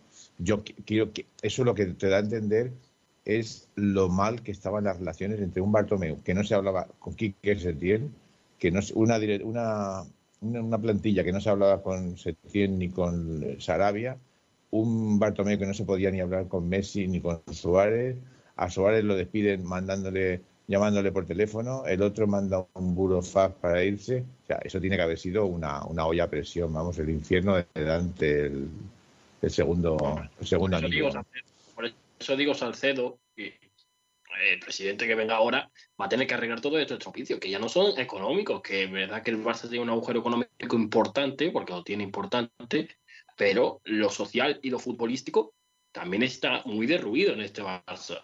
Y viene la no puerta va- diciendo que, que va a renunciar a, a- a poner publicidad en la camiseta para volver a poner lo del UNICEF. Sí, que vamos a a- empezar a a- renunciar a 50 millones por temporada. Sí, y además ha ha dejado caer que el, el futuro es, como ¿qué es lo que ha dicho? Se refiere a las nuevas tecnologías. Dice, El futuro de las nuevas tecnologías y participar en nuevas competiciones. Y eso ha sonado un tufillo de la Superliga Europea esta que quieren montar, que, que, que- que, vamos, que tira para atrás, ¿eh? Igual era la Liga Catalana. Bueno, ahí a lo mejor el Barça se enriquece. Ahí se hincha, porque TV3 le da todo a él. Eh, Claro. O sea, es, es un poco de loco. No sé, no sé yo la gestión de la porta. Yo, en ese sentido, soy eh, muy de Antonio Salcedo. Yo a mí, con- por perfil, si yo fuera socio del Barça, votaba. Yo, por perfil. Eh, pero también sospecho que la porta, la gente quiere rock and roll y la porta rock and roll. Claro, la, porta, o sea, la gente lo que piensa, mucha gente, que Freixa es un poco más de lo mismo, aunque mejor cara, y que la porta es la revolución. Y entonces con la revolución posiblemente eh, consigas, porque porta es el que se enfrentaba al Madrid, el que, el que insultaba, o sea, el que cuando el Madrid te robaba, entre comillas, un partido porque le habían invitado no sé qué, salía él a gritar allí, armar el escándalo, el que se peleaba con UEFA, el que se... Claro, es que yo no sé si estamos en, en época de peleas ahora o estamos en época de, de, de- de llegar a acuerdos. Claro, es que la yo, gente. yo- Ese ese es el problema que yo veo. Nacho. eh, eh, pero es que es el problema que yo veo. Nacho antes hablaba de que el, Barça necesita un, presidente con carisma. Eh, yo, yo más que un presidente con carisma, yo creo que tiene que ser un presidente, eh, bueno, con carisma, sin carisma, como tú veas, pero que sea un presidente con dos dedos de luces y que piense en que el club está en una situación muy delicada y lo último que necesita el Barça ahora mismo es meterse en más follones. Vamos, creo que es mi opinión. Yo creo que un líder carismático sí es necesario por el hecho de que haya una cara visible que, por así decirlo, sea capaz de como enderezar el rumbo del equipo, ¿no? Porque tú ves a Sí, Bartomeu y con perdón. Mira, yo, como, ma- yo como madridista, eh, yo prefiero que sea el presidente Tony Freisa. Pero yo, si quiero ver al Barcelona de tú a tú con el Madrid o de algo, yo creo que la pareja idónea son Joan Laporta con el carisma y todo lo que vosotros queráis y, que queráis que no fue cuando mejor época fue del Barcelona, tanto en fútbol como en baloncesto y luego en, en nivel gestión y decirle a la porta, macho, te estás equivocando con los números, no hagas esto, ese va a ser Mateo Alemani. O sea, es que van a ser la pareja perfecta y yo creo que van a arrasar las elecciones al, al Fútbol Club Barcelona. Eh, poco me he, he de equivocar. Yo creo que la pareja perfecta para mí. Eh, he dicho como madridista, pero claro que también quiere que el Barcelona esté de igual a igual. ¿De, qué- pero ¿de qué te sirve, de qué te sirve un, un- un club si está, de qué te sirve un, un presidente carismático si tu club está derruido? Sí, pero Mira, tienes por un ejemplo, gestor que te lo va a llevar bien, que es, que es alemán y que, que como le tenía ¿Y si al dinero? Mallorca con poco si dinero. No, bueno, la porta ya ha dejado caer hoy que, que va a tener que salir con el maletín a vender. Y lo ha dicho Hombre. bien claro, ha hablado muy bien de los jugadores, diciendo que son todos buenísimos, maravillosos, pero que si no hay dinero, Antonio, que, que hay que vender. Pues mira, yo creo que hace falta alguien Claro. con carisma porque tú comparas la imagen que daba el Barça con la porta de presidente y la que ha dado con Bartomeu de presidente, que son cosas totalmente contrarias. Y aparte te digo una cosa también, Julio, a la hora de traer futbolistas, yo creo que tener un líder que sea capaz de convencer y que tenga esa capacidad hace muchísimo más de cara a la galería que al final en este mundo es importante Sí, pero, que un presidente sin carisma, pero- que obviamente no es lo principal, hay que estar capacitado, pero yo creo que la porta reúne esas dos condiciones. Sí, la puerta además está, está muy bien conectado con, con gente importante y se va a rodear de gente muy importante también, porque en su junta directiva, eh, si gana, hay, hay mucha gente muy importante allí en Cataluña, gente con, con mucha pasta y Claro. gente con mucho, Es- con mucho carisma. al final, carisma Eh, por ejemplo, la hija de Ramón Cugat va, Débora Cugat. Ah, amigo, que decía que iba a haber mujeres en el club y tal y Exacto. cual. O sea, que ella es una, ¿no? Sí, Sí, pero- Débora Cugat va, es, es una de las, de las personas que, que funciona. O sea, Antonio, mucha y gente una pregunta desde mi ignorancia. ¿Alguien le hará un guiño a Sandro Rosell o dirán algo a favor de él? Porque No. lo que hicieron con él fue muy injusto. A él le robaron la presidencia del Barcelona. bueno. Los madridistas mal nos, eh, mal nos, en- nos alegramos por lo que le pasó, pero que al final se demostró que le robaron la presidencia del Barcelona porque él, él no hizo nada. Fue todo falso y, y- y la verdad que a una persona que esté dos años en la cárcel o tres, el Estado se lo tiene que pagar con creces si es injusto. No se lo pueden pagar por mucho dinero que le den. Ya, pero le no señor no le se tienen paga. que dar Luego a- me dicen también que la o Porta algo se a- lleva- porque lo que es muy injusto lo que le hicieron y, y te lo digo yo como madridista pero ante todo soy persona y lo que le han hecho a esta persona quitarle tres años de su vida o creo que fueron así tres años de su vida sin haber hecho nada Bueno, es eso- lo más injusto por no decir otra frase es que si hicieran algo de nosotros agarremos a más de uno por ciertas partes Bueno, eh, un segundo que está diciendo otro nombre más, Antonio No, Santos. que, y que además que Laporta tiene una relación muy buena con, con Rayola este. Entonces, pues, Mino Rayola, uff, cuidado, eh. Rayola. Eh, eh, No por un- una no es- parte da miedo, pero por otra parte Sí, sí, No es buen un doble socio, eh. te No buen socio. No, Yo es que, Pero- es que lo veo, sinceramente lo veo que, que- que para mí eh, es verdad que todo el carisma que tú quieras, pero a mí me transmite eh, como presidente eh, la inestabilidad. Eh, Pero, que- que- Julio- que Are- eh, eh, espera, déjame que termine ahora, ahora me replica. Al, al final, eh, él tiene mucho carisma, tiene muchas cualidades muy buenas, pero es una apuesta de arriesgo muy Pero, alta. Que Julio, mira el pasado, bien, mira- que te puede- Sí, sí, sí, sí, pero que... pero Desde el que año el 2003 al año 2010 que estuvo la porta de presidente. Que Sí, sí, pero que inestabilidad tenido el Barça en esa época. Pero es que hay un problema, hay un problema, Nacho Carbona, que el Barça de- del 2003 no es el Barça de, 2000 eh, de, de ahora. Es decir, este Barça está en un momento muy delicado. Y es tan delicado que arriesgar tanto, a mí, personalmente, como persona, y, co- y si yo fuera aficionado del Barça, me preocuparía porque arriesgar Vale, tanto te puede salir muy mal. Te voy a hacer- salir muy bien. Te voy a hacer Yo dos apuntes, ¿vale? Yo creo que el carisma es importante en un pre- presidente porque al final eso se no traduce en atracción. ¿Atracción qué significa? Que quieran venir al club. Y te pregunto otra cosa. ¿Qué inestabilidad ves tú en la porta? Justifícamelo, porque yo no lo entiendo. Yo creo que si el club ahora mismo está mal Hombre, en cuanto a estabilidad y todo, el hombre que le hizo funcionar, yo creo que es la apuesta más adecuada. te voy a responder. La primera, la primera, tú puedes tener mucho carisma, pero hay una cosa que se llama señor dinero, que tú puedes ser la persona más carismática del mundo, pero si no hay señor dinero, no va a venir ni Dios. Te puedes poner como tú te quieras poner, puedes ser el tío más atractivo del mundo, puedes atraer a la gente con tu facilidad de palabra, todo lo que tú quieras, pero si no hay señor dinero no Y, se puede y de traer contactos. Y, y muy de contacto, pero si no hay señor dinero no hay nada. Eh, Nacho Carmona, y eso lo sabemos tú. ¿Y qué solución ves tú para revocar esta situación, Julio? Hombre, pues tendrás que arreglar la situación desde dentro. Tendrás que ver. El Barça hace nada, en dos días, tres días, tuvo, eh, estaba, eh, creo que ya, ya era, ya se estaba contratando con los jugadores para hacer una rebaja salarial muy importante. Porque, porque no, no hay dinero. se ha hecho, ¿eh? Se ha hecho. Se ha Se ha hecho ya, ¿eh? Ya se ha hecho, ya se ha hecho una rebaja y se ha insinuado que se tenía. que se tenía que Algo hacer- así como 120 millones, algo así total. o- Pues, Barça tiene un agujero importante.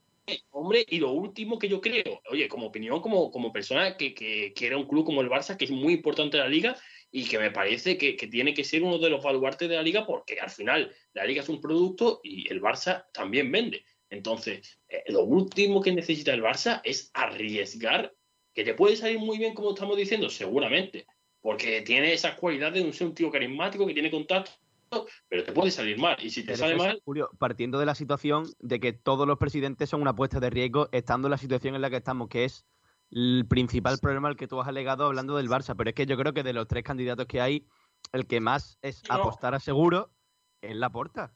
Que, aunque No, pu- que puede no salir bien como pueden Laporta. salir bien los otros dos. Pero si tienes que apostar por uno, yo apostaría por el que al Barça le fue bien en el pasado. Esperad un momento, chicos, que, que ahora seguimos con la porta y compañía. Voy a despedir a Antonio Salcedo, que se tiene que marchar. Antonio, muchas gracias por Sí. estar con nosotros. Un abrazo grande. Gracias a vosotros. Un abrazo. Hasta luego. Un abrazo. Y ahora seguimos. A ver, la porta. Yo, yo opino un poco como, eh, como los dos y me explico. Creo que la porta, eh, como marketing, eh, como marca, vende más. Pero con el problema económico que tiene, te da igual la porta que, que- que- que Claro. quieras poner ahí. El agujero es importante. Ahora bien, también os digo una cosa. Si está Mateo Alemani, especialista, y eso lo ha dicho Carlos Reda, en, en economías de guerra, tanto en Mallorca como en Valencia, porque el Valencia que coge en destrucción masiva y le hace campeón de Copa del Rey con Marcelino y compañía, lo monta Alemani con cuatro duros, ¿eh? Que es el que se trae a Guedes, cedido del Paris Saint Germain, Guedes la rompe y lo compran por menos de 40 kilos. Se trae a Condovia regalado. Se trae a, varios futbolistas eh, a un coste bajísimo. Y esa es la realidad, ¿eh? Mateo Alemani se mueve muy bien y, me parece una decisión inteligente eh, por parte de, este hombrecillo, de, de la porta.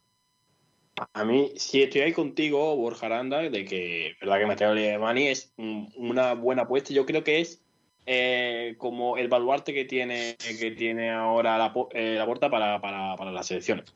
Pero eh, es que al final eh, creo que, aparte de los problemas que ya tiene el Barça, es decir, económico, dentro de lo futbolístico, todo eso, si tú traes a la puerta, también el problema, lo estábamos hablando antes, lo estábamos hablando antes el problema que genera a nivel social, es decir, la puerta tiene una- unos pensamientos políticos que luego se lo atribuye al Barça y al final eso también se transmite, se transmite en, un, en un problema social. Y el Barça lo que tiene que hacer, para mí, es que lo vuelvo a repetir e incido en lo que digo, es todo bajo mi opinión y mi pensamiento de que el Barça tiene que ser un equipo que tiene que crecer. Eh, me- parece que es generar y echar más leña al fuego. Mm, Por ejemplo, con Tony Freixa eh, puede ser algo no tan maravilloso como se pinta, porque no es tan maravilloso, pero sí lo veo algo mucho más seguro. Y a lo mejor tardé un poco más, pero es más más sobrio, quizás es más sobrio que la porta, pero yo también pienso una cosa del apartado social que tú has descrito, Julio, y es que eso no es nada nuevo que no haya ya en el Barcelona. Es verdad que con la porta quizás se intensificaría un poco. Fue durante sus años de presidencia cuando más salió y cuando, bueno, más esplendor tuvo el mes que un club y todo este rollo. Pero yo creo, antes lo ha dicho, lo ha dicho Salcedo, que la porta ha dado como la solución para empezar a reconstruir este Barça y es hay que vender. Es decir, yo creo que este tiene que ser el primer paso para cada uno de los que lleguen a la presidencia. Po, Porque, como ha dicho Borja también muy bien, que es un experto en economías de guerra y, y- y al final la situación es la que es. Y el apartado social es verdad que es algo que, bajo mi punto de vista, es un hándicap para todos los aficionados del Barcelona que no comparten esa ideología. Pero bueno, no es nada nuevo que, que no Sí, pero ¿para qué, ¿eh? para- pero ¿para qué te va a meter en otra guerra? Es decir, con todo lo que tienes ya encima, ¿para qué te va a meter en otra guerra? Pero, Eh, Julio, el Barça está ya descrito- politizado hace muchísimos años. Sí, sí, sí, tú- tú- pero tú lo has descrito bien y tú, tú lo has descrito bien antes. A lo mejor Fraser es más sobriedad y, y yo creo que a día de hoy eh, yo, yo es que me pongo en la, en la piel eh, mía, es que lo pongo como si el centro tuviera el problema. Yo prefiero tener un presidente que, que me transmita más tranquilidad, aunque yo vaya a sufrir en los próximos años porque no tenga tanta lujo como yo creo, a, a tener un, un presidente que me puede dar cosas muy buenas, porque es un presidente que tiene muchos contactos, que tiene muchos recursos, tiene muchas formas y muchas maneras de poder eh, volver a- al Barça a decir a donde tiene que estar siempre. Pues pero, yo, pero yo te digo una cosa, Julio, mira. Para mí es muy arriesgado. Yo no, yo no pondría a mi club a ese nivel. Yo no arriesgaría Mira, tanto. Yo, yo, si estuviera el Barça en la situación del Betis ahora mismo y me dieras la opción de que, volvi- de que volviese el Opera, habiendo, mm, bueno, estando el presidente que está, que es Ángel Aro, bastante sobrio, y está, habiendo estado todos los que han estado antes, que son también bastante sobrios, yo te digo que Lopera es capaz de revertir la situación del Betis. Son presidentes chapados a la antigua como los de antes, que eran, aparte de presidente, un poco showman, Pero al final, esos son los presidentes con los que mejor le ha ido a los clubes. No pesa Sí, que claro, les pese. no, pero es verdad que luego ha habido consecuencias que, bueno, han sido una mochila que han arrastrado los clubes durante muchísimos años. En el caso del Indoiro en el Deport, Lopera en el Betis, Gil en el Laporta en Atleti. el Barcelona, Gil en el Atleti. Pero al final esos presidentes tan carismáticos, tan showman, tan polémicos, son con los que mejor le ha ido a los clubes y en situaciones de guerra, yo creo que son los que mejor Pero- pueden revocar pero las Nacho, situaciones. pero Nacho, y te pregunto, y te pregunto ahora, Nacho. eh, vale, has hablado del Endoiro, has hablado de Gil, has hablado de muchos presidentes que, que, que son presidentes showman y que son presidentes de riesgo, porque yo los catalogo como presidentes de riesgo. Pero tú tienes que mirar los resultados, Julio. Yo hablo Pero de espera, fútbol, pero de copas. no, ¿Con si- quién si han llegado las copas? Sí, Nacho Carmona, pero que eso está muy que todo eso está muy bien, que todo lo que estás diciendo está muy bien y yo estoy de acuerdo, pero las situaciones son completamente distintas. El, el agujero que tiene el Barça económicamente es muy, muy, muy hondo y muy, muy preocupante. Un equipo que ha dejado salir a tantos jugadores, ha dejado salir a Rakitic, ha dejado salir a Rafinha, No ha ha dejado salir, perdona. Ha regalado a ha futbolistas. Ha regalado y encima, y con todo y con eso, Borja Aranda ha tenido que volver a hacer una redu- reducción de, de, de, de- de lo, de lo- Y, te digo yo, Julio, que esto que ha hecho Bartomeu en el Barcelona, la Porta no lo hubiera permitido, vaya, ni O por tres copas de Europa seguidas. Pero, pero es que, pero es que ha Nacho, la, la puerta no Hace falta estaba. un presidente así, Julio, un presidente con mano dura, que sepa lo que se hace, que diga, mira, aquí funcionamos así y aquí no vamos a regalar absolutamente nadie. Que haga funcionar un club como lo hizo funcionar desde 2003 Bueno, hasta pues, 2010. O sea, a, lo mejor, a lo mejor te pega la liga en la puerta y te dice, oye, mira, que aquí eh, eh, estás sobrepasando el fair play de una manera escandalosa, que aquí no podemos seguir maquillando porque, mm, seamos sinceros, la liga ha maquillado mucho tiempo eh, el, el fair play del Barcelona y aquí tienes que vender. Y, y ahí no hay tu tía. Ahí no hay tu tía porque hay un montón de cosas en juego. Es decir, eh, puedes ser el presidente, pero tú aquí no eres el presidente de la liga, eres el presidente de un club que pertenece a la liga. Y a partir de ahí te- tendrás que tomar la decisión en consecuencia a lo que te pida la liga.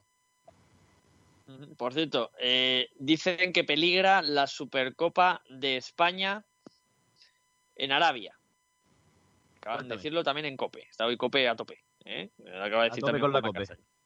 Pues Entonces, eso es malo, eso es malo, eso es malo sobre todo para la liga. Fíjate, porque todo lo que hay ahí de, de dinero que necesita la liga, creo que el presupuesto Bueno, de la liga. Yo es que nunca he estado de acuerdo con que se haga en Arabia, pero bueno, en cuanto a dinero sí entiendo que es perjudicial. Claro, pero, para pero, pero- pero el presupuesto, el presupuesto, mm, si el 50% no viene de, de esa competición de- en Arabia, ah, ahí va a estar, ¿eh? También te lo digo, que es que. Pero para la- a la federación le cae mucha pasta, por eso. De todas maneras, déjame un segundo porque está por aquí ya el gran Fran Gómez Chesco. Muy buenas noches. Hola, ¿qué tal Borja? Hola, ¿qué tal compañero? Buenas noches. ¿Cómo estás, Chesco? Bueno, dentro que cabe bien. ¿Por qué? Porque dentro de lo que cabe, ¿qué ha pasado? No, no, que, o sea, dentro de la situación en la que estamos. Ah, eh, vale, vale, por la pandemia. bien, hombre. Ah, bueno, bueno, bueno. Digo, digo, ya, ya te ha, ha habido algún resultado en Italia que te, que te ha vuelto loco ya. Yo cuando empiezas así de, bueno, ya que estamos aquí. eh, en Bueno, fin. hay algo que me ha gustado mucho, eso sí. ¿Sí? ¿eh? Pues, pues mira, pues vamos a, a terminar de, de dirimir esto y nos vamos a meter ya en vereda con fútbol internacional que tenemos jaleo. Eh, Julio Portavales, Nacho Carmona, Carlos Reda. Quiero que me digáis qué candidato creéis que va a ganar, de o sea, no con corazón, con cabeza, las elecciones del Barça. Carlos. Eh, lo dije antes, soy preso de mis palabras, eh, Joan Laporta. Julio Portavales. Con cabeza Joan Laporta, con el corazón Tony Freisa. Y Nacho Carmona. Yo, yo la porta y creo que no hay debate en cuanto a expectativas y en cuanto a lo que se espera de, de los resultados de cada uno. Yo creo que la porta es favorito. Bueno, pues ya está. Pues. eh, pues bueno, pues yo también. Borja, lo por cierto, que, que, eh, que me he quedado sin preguntar. eh, la Supercopa no se hace en Arabia por el tema de la pandemia y COVID y todo el rollo este. Eh, eh, ¿Por qué no se puede hacer una, una Supercopa tipo formato Copa del Rey? Todos Bueno. juntos en un estadio y no es, lo mismo, es lo mismo que en Arabia, pero hacerla aquí. Ya está. Claro. En Arabia, en Arabia es eso. ¿Han aquí. pensado en ello? Pues habrá. Sí, pero es que hay mucho juego, hay mucho, hay mucho dinero en juego, eh, Carlos Reda, que el problema es el dinero. O sea, Sí, si, pero si yo para creo jugarla, ya. Hombre, no, jugarán Pones a Madrid como, como, ¿cómo se dice esto? Como fase previa, tienes cuatro estadios, tienes Valdebeba si se puede abrir, Bernabé si te dejan, el Wanda Metropolitano el estadio Leganés y el estadio del Getafe, lo haces en formato Copa del Rey, yo qué sé, y no sé, lo haces algo más bonito, pero no sé, no sé. Bueno, pues puede ser una opción. Vamos a ver. No creo que la federación eh, cambie algo eh, sin que haya pasta de por medio. Y esa es la Bueno. realidad. Pero bueno, vamos con el fútbol internacional. Don Chesco, cuéntame, ¿qué ha habido en el fútbol internacional este fin de semana? Bueno, pues Borja, ha habido muchísimas cosas y si te parece vamos a empezar como normalmente solemos hacer y es como si no con el fútbol inglés.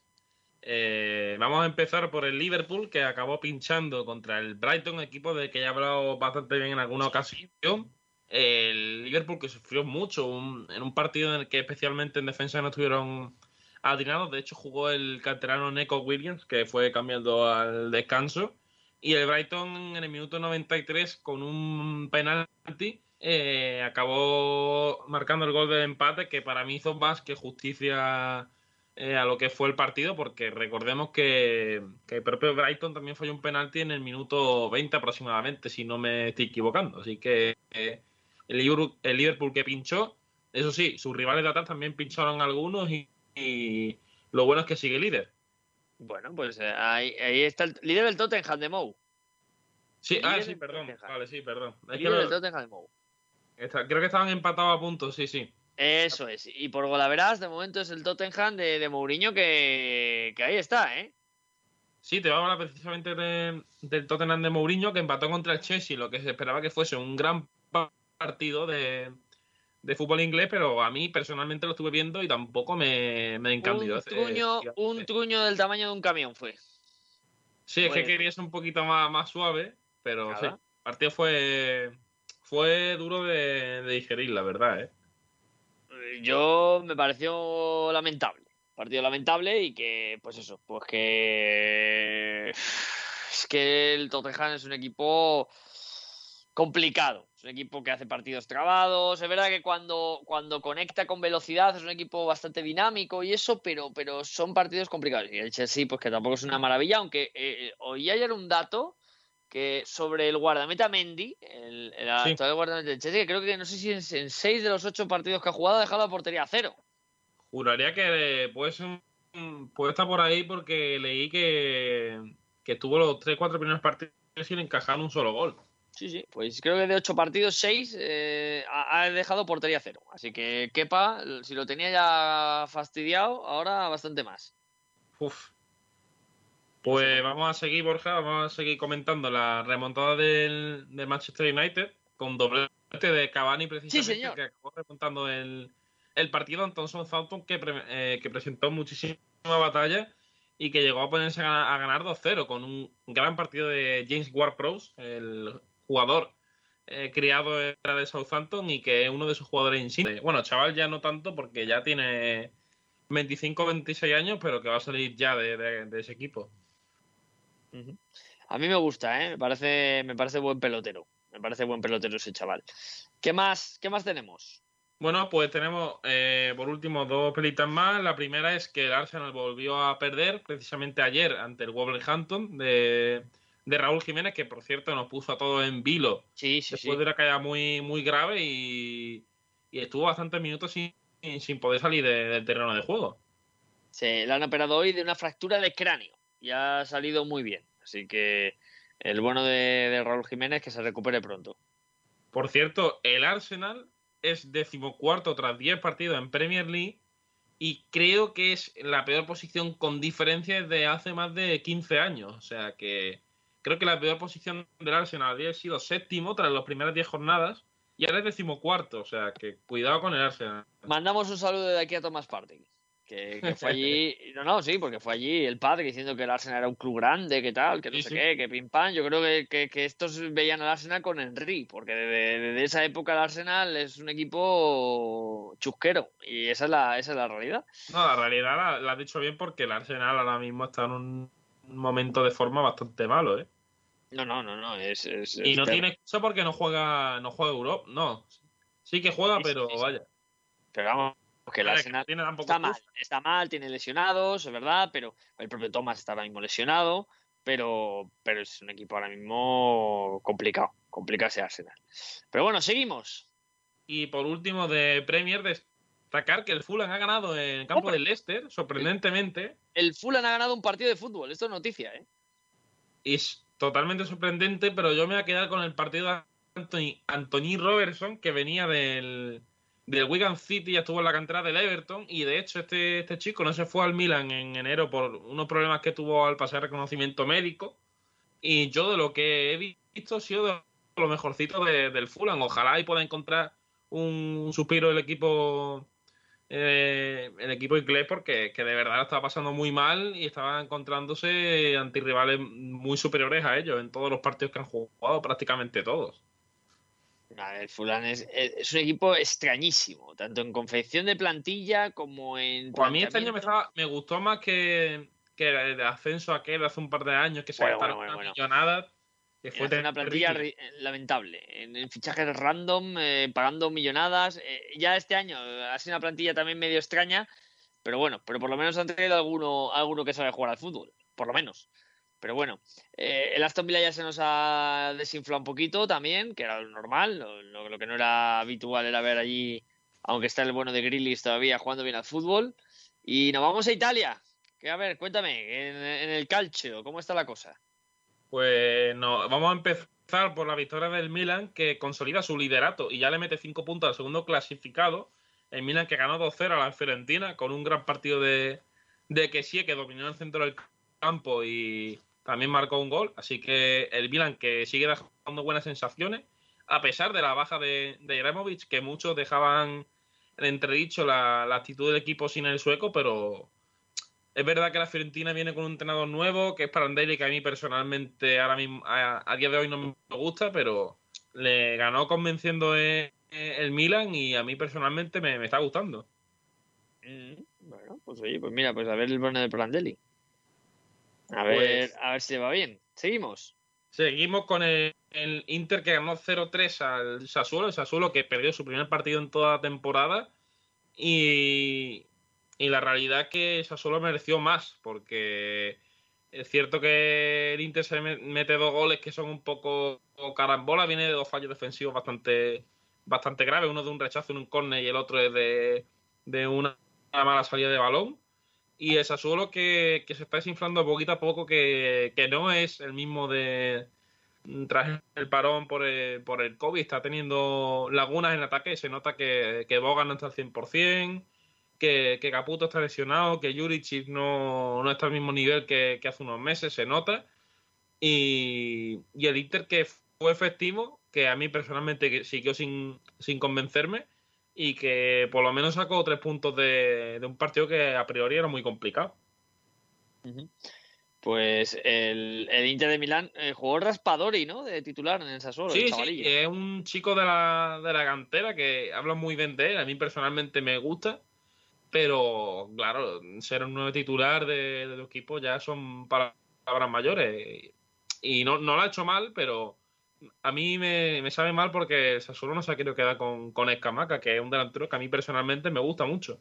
Sí, ya lo- nos, lo, ha con- nos lo has mencionado alguna vez a, a Escamaca, la verdad que sí. Eh, ¿Qué más en el calcio? Bueno, destacar que, que la Juve volvió a tropezar, eh, pinchó con el Benevento, que venía de una mala racha, pero eh, la Juve hizo un partido bastante malo. Es cierto que, que el portero de, de- del equipo del equipo del sur de Italia sí que consiguió eh, tener una buena actuación bajo palos, pero es verdad que, que la Juve estuvo muy desdibujada y para mí el que volvió a ser el mejor, a pesar de acabar expulsado, fue Morata. ¿eh? El Sí. resto del equipo muy, muy, muy gris. Oye, eh, ¿por qué expulsaron a Morata? Es que no vi el partido. Eh, yo es que si te soy sincero, al final no, no lo estuve viendo y al final vi que Morata acabó expulsado, pero creo que fue por, por protestar, ¿eh? Minuto 98, al final, hay casi, casi al final del partido. eh, En fin, pero Morata es ahora mismo. Es alucinante decir que Morata es ahora mismo lo mejor de la Juve. Sí, es que es la, es que- la es la realidad, ¿eh? Porque bueno, Cristiano sí está otra vez, bueno, pues eh, haciendo cositas y tal, pero es que el jugador clave es Morata. Ahora mismo es así. Lo cual habla mal de la Juve, ¿eh?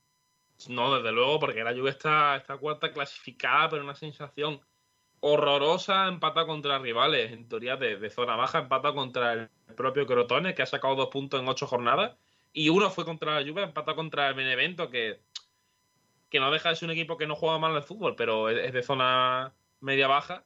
Y el otro partido que empató también fue contra, contra otro equipo que de la, de la zona baja. Es que ahora mismo no te sé decir cuál fue. Bueno, pues es así. Seguimos con el calcio. Bueno, eh, también te traigo que Napoli, en su homenaje a Maradona, eh, Muy le bonito. dio tributo de una buena manera y consiguió ganar 4-0 una Roma que estuvo bastante mal. Por cierto, la camiseta que presentó en Napoli ayer, para mí es preciosa personalmente. Yo no sé Muy bonita. ustedes. Muy bonita también. A mí me parece simplemente espectacular, con emulando lo que sería la camiseta de la selección argentina, con, con esas rayas blancas y azules celestes, el pantalón negro, a mí me, encantó. Y más allá de eso, el Napoli jugó muy buen, muy buen fútbol, con un Insigne que, como buen genio napolitano que es, rindió tributo a uno de, de sus jugadores favoritos.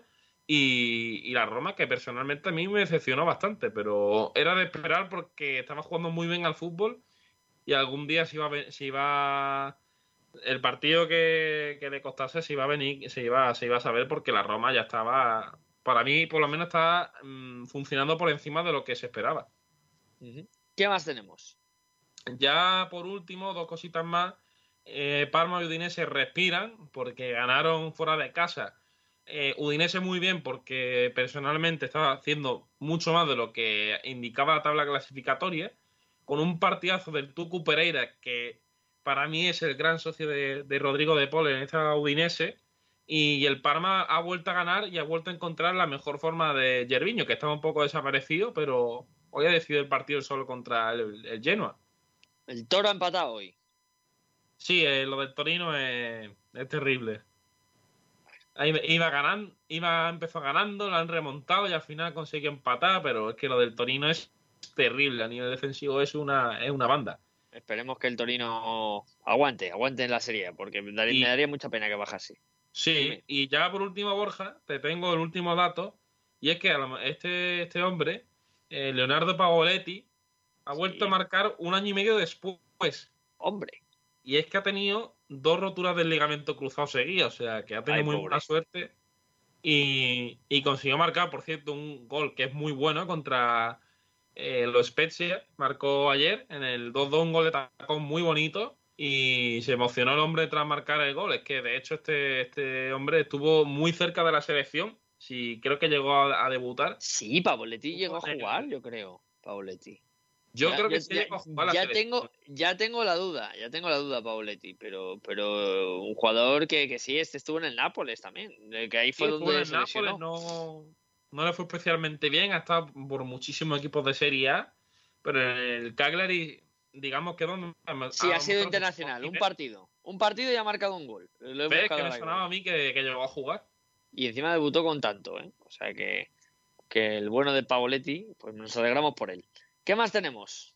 Pues de Serie A ya hemos acabado y vamos a pasar a Bundesliga, donde el Bayern eh, empezó perdiendo contra un Stuttgart que, como vengo diciendo, eh, propone un fútbol muy, muy directo, muy vistoso, muy bonito, y acabó remontando, pero con, con cierta polémica, que es lo cierto. ¿Y eso qué pasó? Pues a Stuttgart le anularon un gol cuando que, que iba a suponer el 2-1 por una falta que a mí me parece va muy justita y, y también al Bayern le dieron el segundo gol si no recuerdo mal o fue el primero tras, tras un fuera de juego muy muy justo ¿eh? y hubo hubo polémica y al, al Stuttgart tampoco le concedieron un, un penalti por una mano que era era clara ¿eh? o sea que partido con, con polémica y como siempre, como ya lo hablamos en- por pelotas creo que fue, no, no recuerdo dónde, pero China Guamanguituca volvió a hacer otro Ah. partidazo, Borja. Es, es- es que ese hombrecillo, eh, yo, yo soy fan de, de Guamangituca desde que estaba en el París. A mi, amigo Antonio Roldán le gusta ahora también mucho, el bueno de Guamangituca. Eh, seguimos, Bundesliga. Pues el Borussia Dortmund pinchó sorprendentemente contra el Colonia con doblete de Skiri, el centrocampista tunecino, y es que ya el cuadro del norte se queda a cuatro puntos del Bayern, o sea que cuidado porque cuando el Bayern coge la coge la pisonadora no, no para, ¿eh? El Bayern, el Bayern, que ya hemos contado que mañana ha dejado en casa a Neuer, a Lewandowski y a, y a Goretzka. Y luego aparte tiene lesionados a Kimmich y a Tolisso, así que viene con muchas bajas aquí a Madrid. A ver si lo aprovecha el Atleti. O el Bayern a mí personalmente, ya te digo, el sábado no me, no me gusta especialmente, ¿eh? Y pudo perder. No está siendo tan poderoso como hace un mes. Es la sensación que, que me da a mí. Sigue siendo muy bueno porque tiene un equipazo, pero no está siendo ese Bayern de Múnich eh, apisonadora. No, no, desde luego que no, ¿eh? A, a mí es lo que me da. Pero bueno, ¿qué más en Bundesliga? Pues por otra parte, quería destacar el partido que ha sido para mí el mejor de esta jornada entre el Union Berlín y el Eintracht de Frankfurt, que acabó 3-3 Ah. con doblete de un viejo rockero que tanto nos gusta como es Max Kruse, Por que lleva ya 6 goles y 5 asistencias, cuidado con esto. Y el Union Berlín que está quinto, o sea, que, que sigue ahí arriba. El Unión Berlín está aguantando el tironcillo, ¿eh? Un equipo ahí cogido de aquella manera, pero bueno. Y el que está pegándoselas es el Hertha, ¿eh? Sí, sí, el Hertha que, que viene de, de empatar, si no recuerdo mal, empató a cero en esta jornada, pero las sensaciones que está dejando no son especialmente, y aparte de más allá de Mateo Cuña, el, el proyecto está ofreciendo muy poquito, ¿eh? Qué pena, ¿eh? A ver, a ver si el Atleti se fija en ese hombrecillo y me lo trae por aquí. Me gusta a mí. Ya sabes que es un jugador que, que me apasiona. mucho. ¿Qué más en Bundesliga? Pues por último, destacarte que el Schalke huele bastante mal, Ah. como ya hemos venido avisando esta última semana. Mm, volvió a perder con el Borussia Mönchengladbach 4-1 y la imagen que dejó fue vergonzosa. Y el Mainz, eh, es verdad que volvió a empatar, que no, sum- no está sumando mucho, pero es verdad que está mejorando bastante en cuanto a sensaciones. Y es que tienen a un Jean-Philippe Mateta que lleva ya siete goles y es cierto que está siendo el faro de, de este equipo este año ante la incomparecencia de, de Robin Quaison, que era su hombre estrella el año pasado. Robin Quaison, ese, ese futbolista el sueco que parecía que se iba a comer el mundo en su día cuando tenía 20 añitos y todo, lo quería media Europa y daba por el Palermo, creo recordar, en aquel Sí, entonces. estuvo en el Palermo, eh, Quaison, sí. Y, y yo me acuerdo de ese chico cuando salió que parecía una de esas perlas del Palermo que, que era especialista en sacar futbolistas así jovencitos, buenos y tal. Y al final se perdió. Al final se perdió, una pena Quaison. No, no, no llegó a ser. Pues, Se ha lo- quedado lo en un buen futbolista, pero no es Sí. lo que se esperaba No, de no, no se convirtió en un Cavani, en un Dybala, en estos futbolistas que fueron al Palermo y, y la rompieron. No, no fue eso. Pero bueno, ¿qué más tenemos, Chesco? Pues vamos a pasar rápidamente a Francia, donde el Paris Saint Germain pinchó contra el, el Burdeos, empató a uno, pero es que el Lille tampoco aprovechó la, el pinchazo del PSG y pudo ponerse líder, pero también acabó empatando contra un San Etienne que estaba en horas bajas y, y bueno, sorprende porque, porque el Lille venía de una buena dinámica tanto en Liga como en Europa. Pues sí, a mí el Lille, a mí el Lille me, me gusta, de lo que hay en Francia creo que es el único que puede disputarlo un poquito, porque el Marsella está irregular, es que no, no, no veo ninguno más. ¿Alguno te convence a ti? A mí, fíjate, el Olympique yo lo estuve viendo el viernes, creo que fue, y sí que me gustó, pero un equipo que, que luego hay otros partidos que son infumables. Y luego el Marcelo, lo que tú dices, un equipo que, que va muy a racha, porque en Champions ya lo hemos visto que está siendo un fracaso absoluto. Y en Liga está por remontando un poquito el vuelo, pero tampoco da la sensación de que pueda ser una alternativa.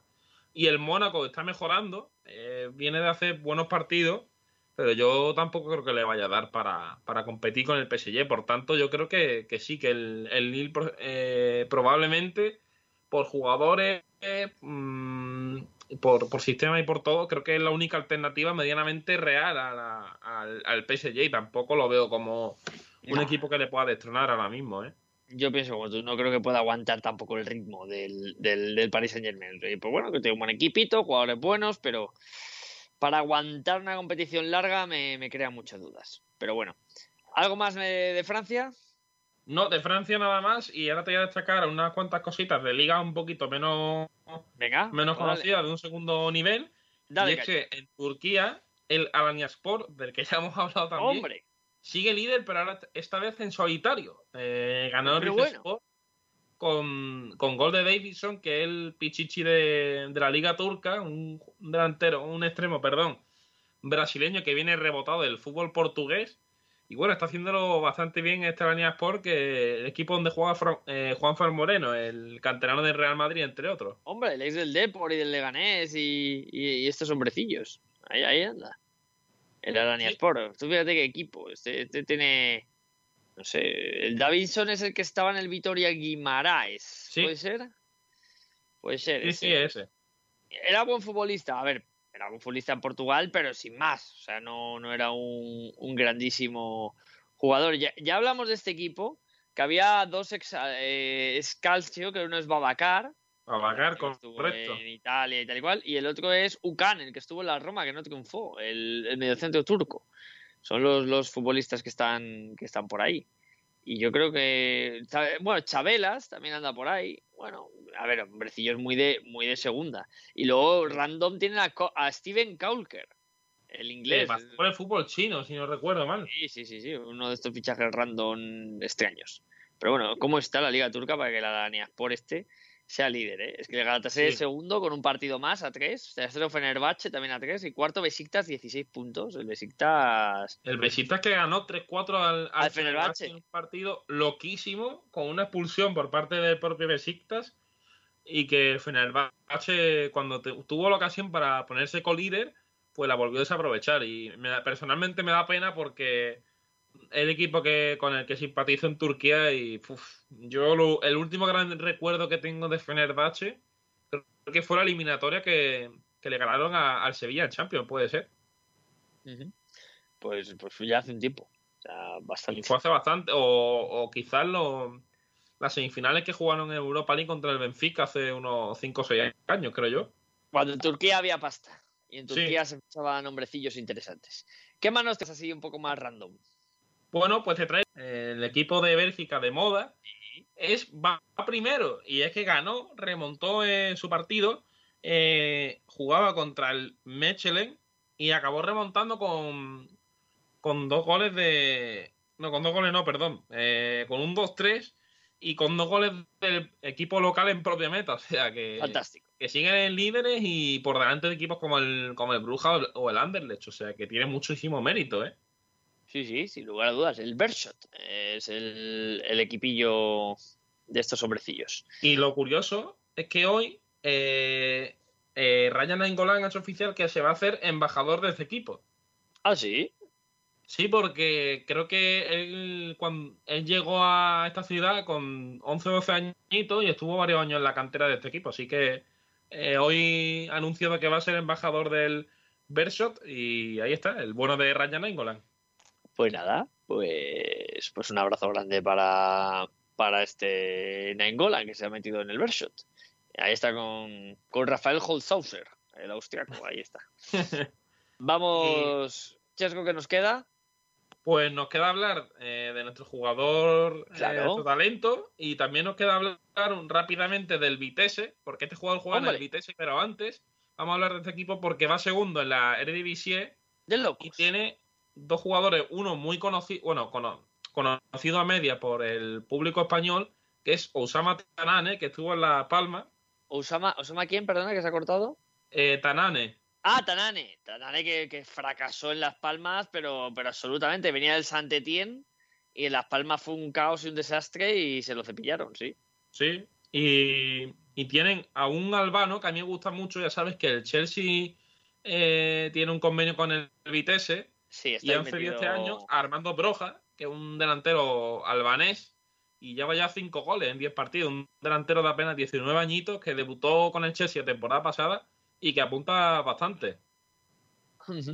Bueno, pues el Chelsea, que ya saben que, bueno, el Vitesse llegó, me acuerdo de una temporada que tenía 12 o 14 cedidos del Chelsea, o sea, una, una cosa de locos. Pero bueno, y vamos con el jugador, con nuestro jugador a seguir de- del día de hoy.